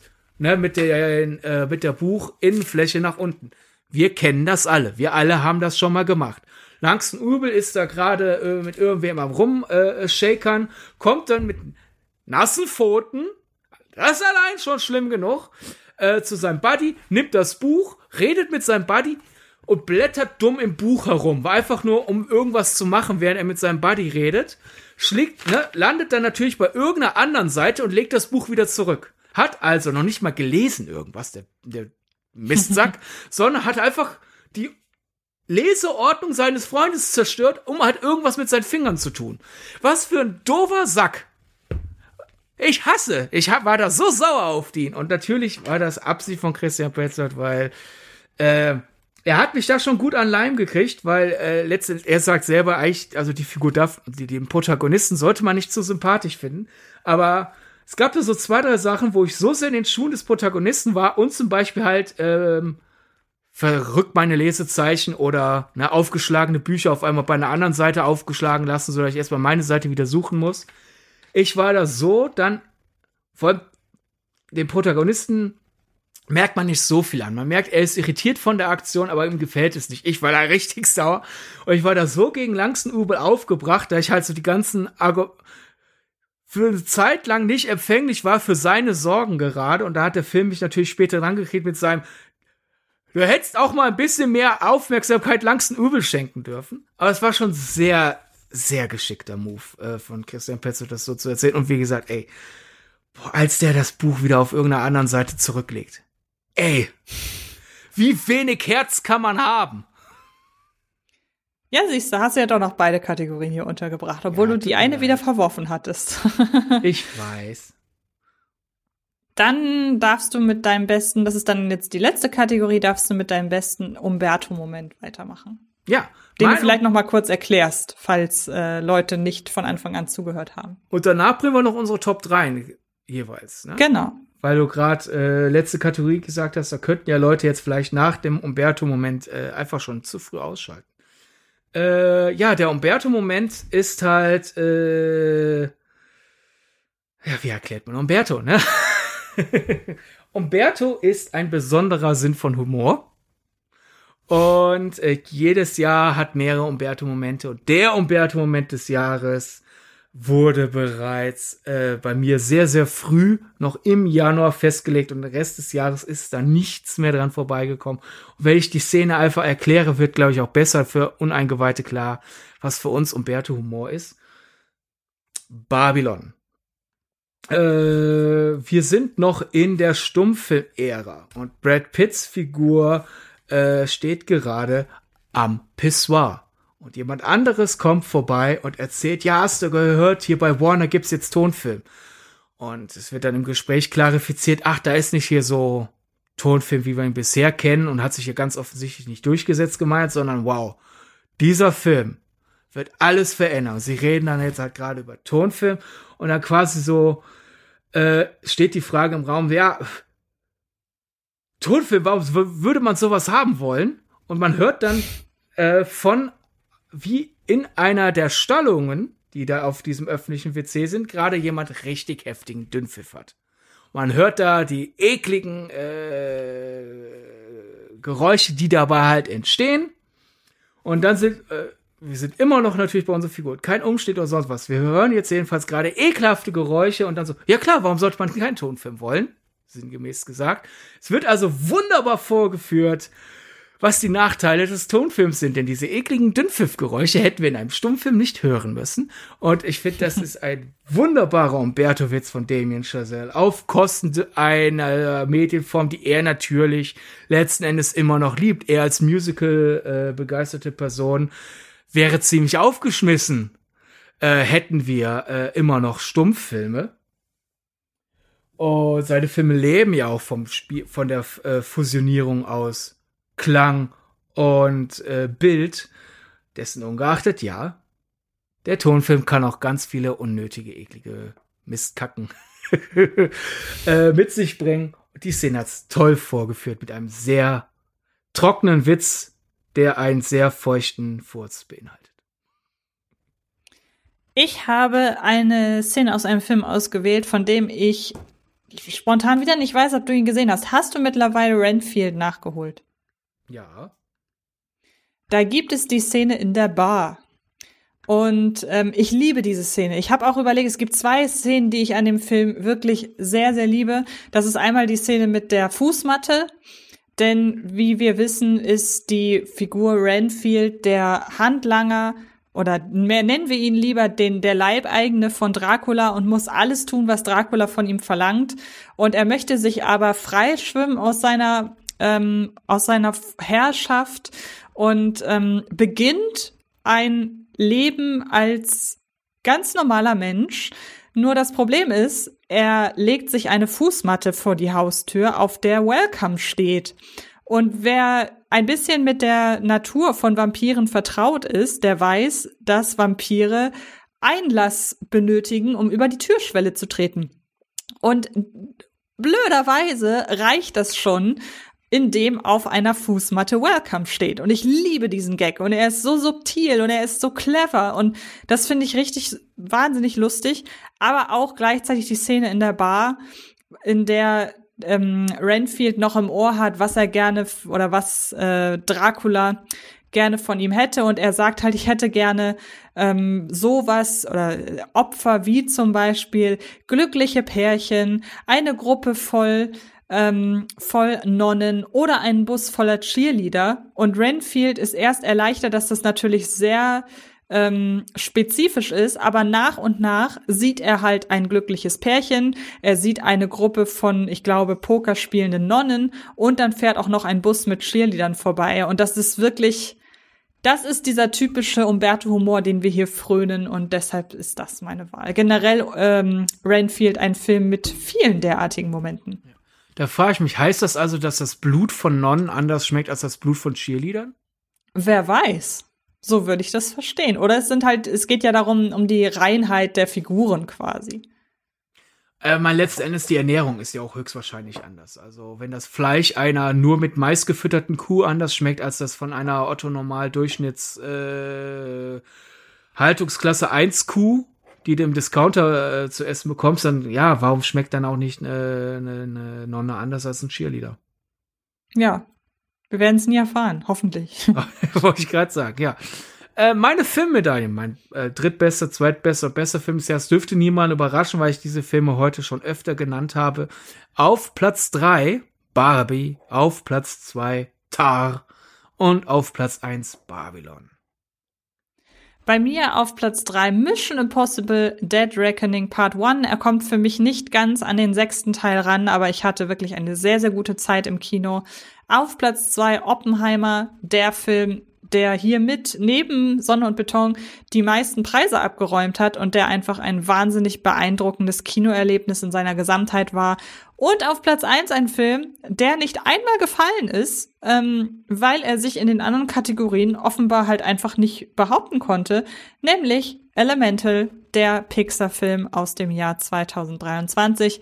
Ich fand den nicht nur wunderschön, ich fand den auch wieder auf so vielen erzählerischen Ebenen beeindruckt, äh, beeindruckend. Auf der einen Seite diese relativ klassische Liebesgeschichte zwischen Feuer und Wasser, typisch Gegensätze ziehen sich an, aber ganz zauberhaft erzählt. Dann eine ja, eine Migrationsgeschichte ebenfalls noch mitverhandelt und vor allen Dingen aber der Aspekt, dass hier es darum geht, wie sich Kinder von ihren Familien loslösen ohne ein schlechtes Gewissen zu haben, vielleicht nicht das zu erfüllen, was man von ihnen erwartet. Ich fand auch das in seiner Gesamtheit ganz toll. Ein wunderschöner Score, animationstechnisch für mich das Highlight in diesem Jahr. Und daher habe ich Elemental auf der Eins. Dann ist der bei dir aber auch nochmal gestiegen, oder? Als wir das letzte Mal über den gesprochen haben, kann ich mich nicht erinnern, dass er da schon deine Nummer eins des Jahres war. Der ist relativ lange eigentlich schon meine Nummer eins. Also der war da dann doch relativ, äh, relativ fest. Den Rest habe ich öfter hin und her geschoben. Okay. Aber wir haben noch nicht drüber gesprochen, dass es in dem Film ja auch noch eine zweite Liebesgeschichte gibt, oder? Eine zweite Liebesgeschichte? Ja, es gibt ja äh, Wade und Amber, unser Hauptpärchen. Mhm. Mhm. Und es gibt äh, ein richtig schönes Easter Egg. In Massenszenen äh, gibt es sozusagen Statisten, äh, die wiederkehren und ebenfalls äh, eine Love Story durchmachen. Ach so, das habe ich, da habe ich von gehört, aber ich habe das erst gelesen, nachdem ich ihn, äh, ein, nachdem ich ihn das letzte Mal geguckt habe. Ja, da hat wohl ein Regisseur Community geguckt. Ganz genau äh, wenn man im Hintergrund äh, äh, Menschen zur Welt bringen kann, dann kann man auch im Hintergrund erstmal sich kennenlernen und äh, genau. Verlobung durchziehen. Weißt du denn, wer Antrag. es ist? Äh, ja, das sind einfach Nebenfiguren, animierte Nebenfiguren. Das sind jetzt keine Cameos. Ja, aber welche, Ele welche Elemente? Ach so. Äh, weiß ich nicht. Ich, äh, ich habe den Film nämlich bisher nur einmal gesehen. Und zwar im Kino.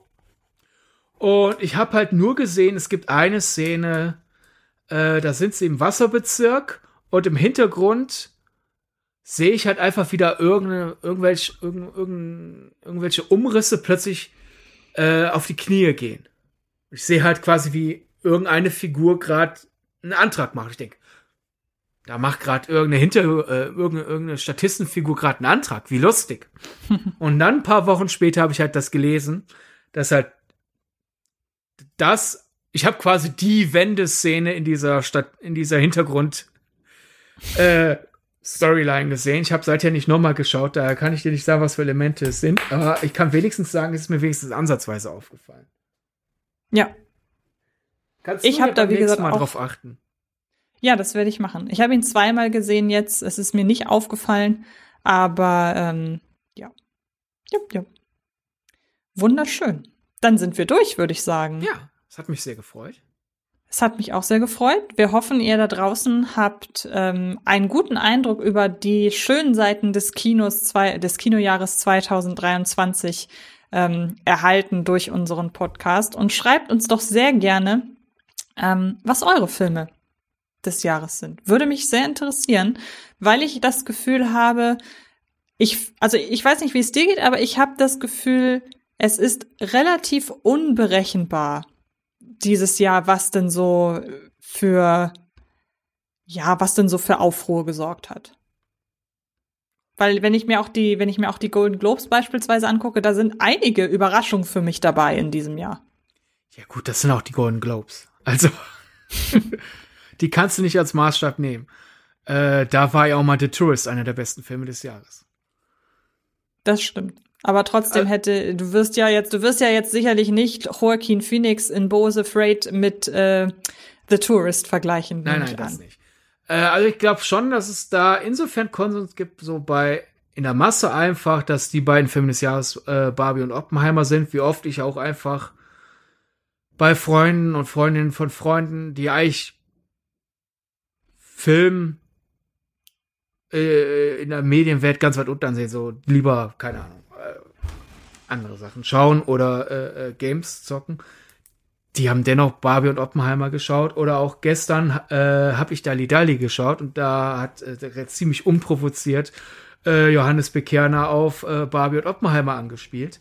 Also das sind die beiden strahlenden Film-Highlights, die wir, die die Masse erreicht und bewegt haben oder wenigstens fasziniert.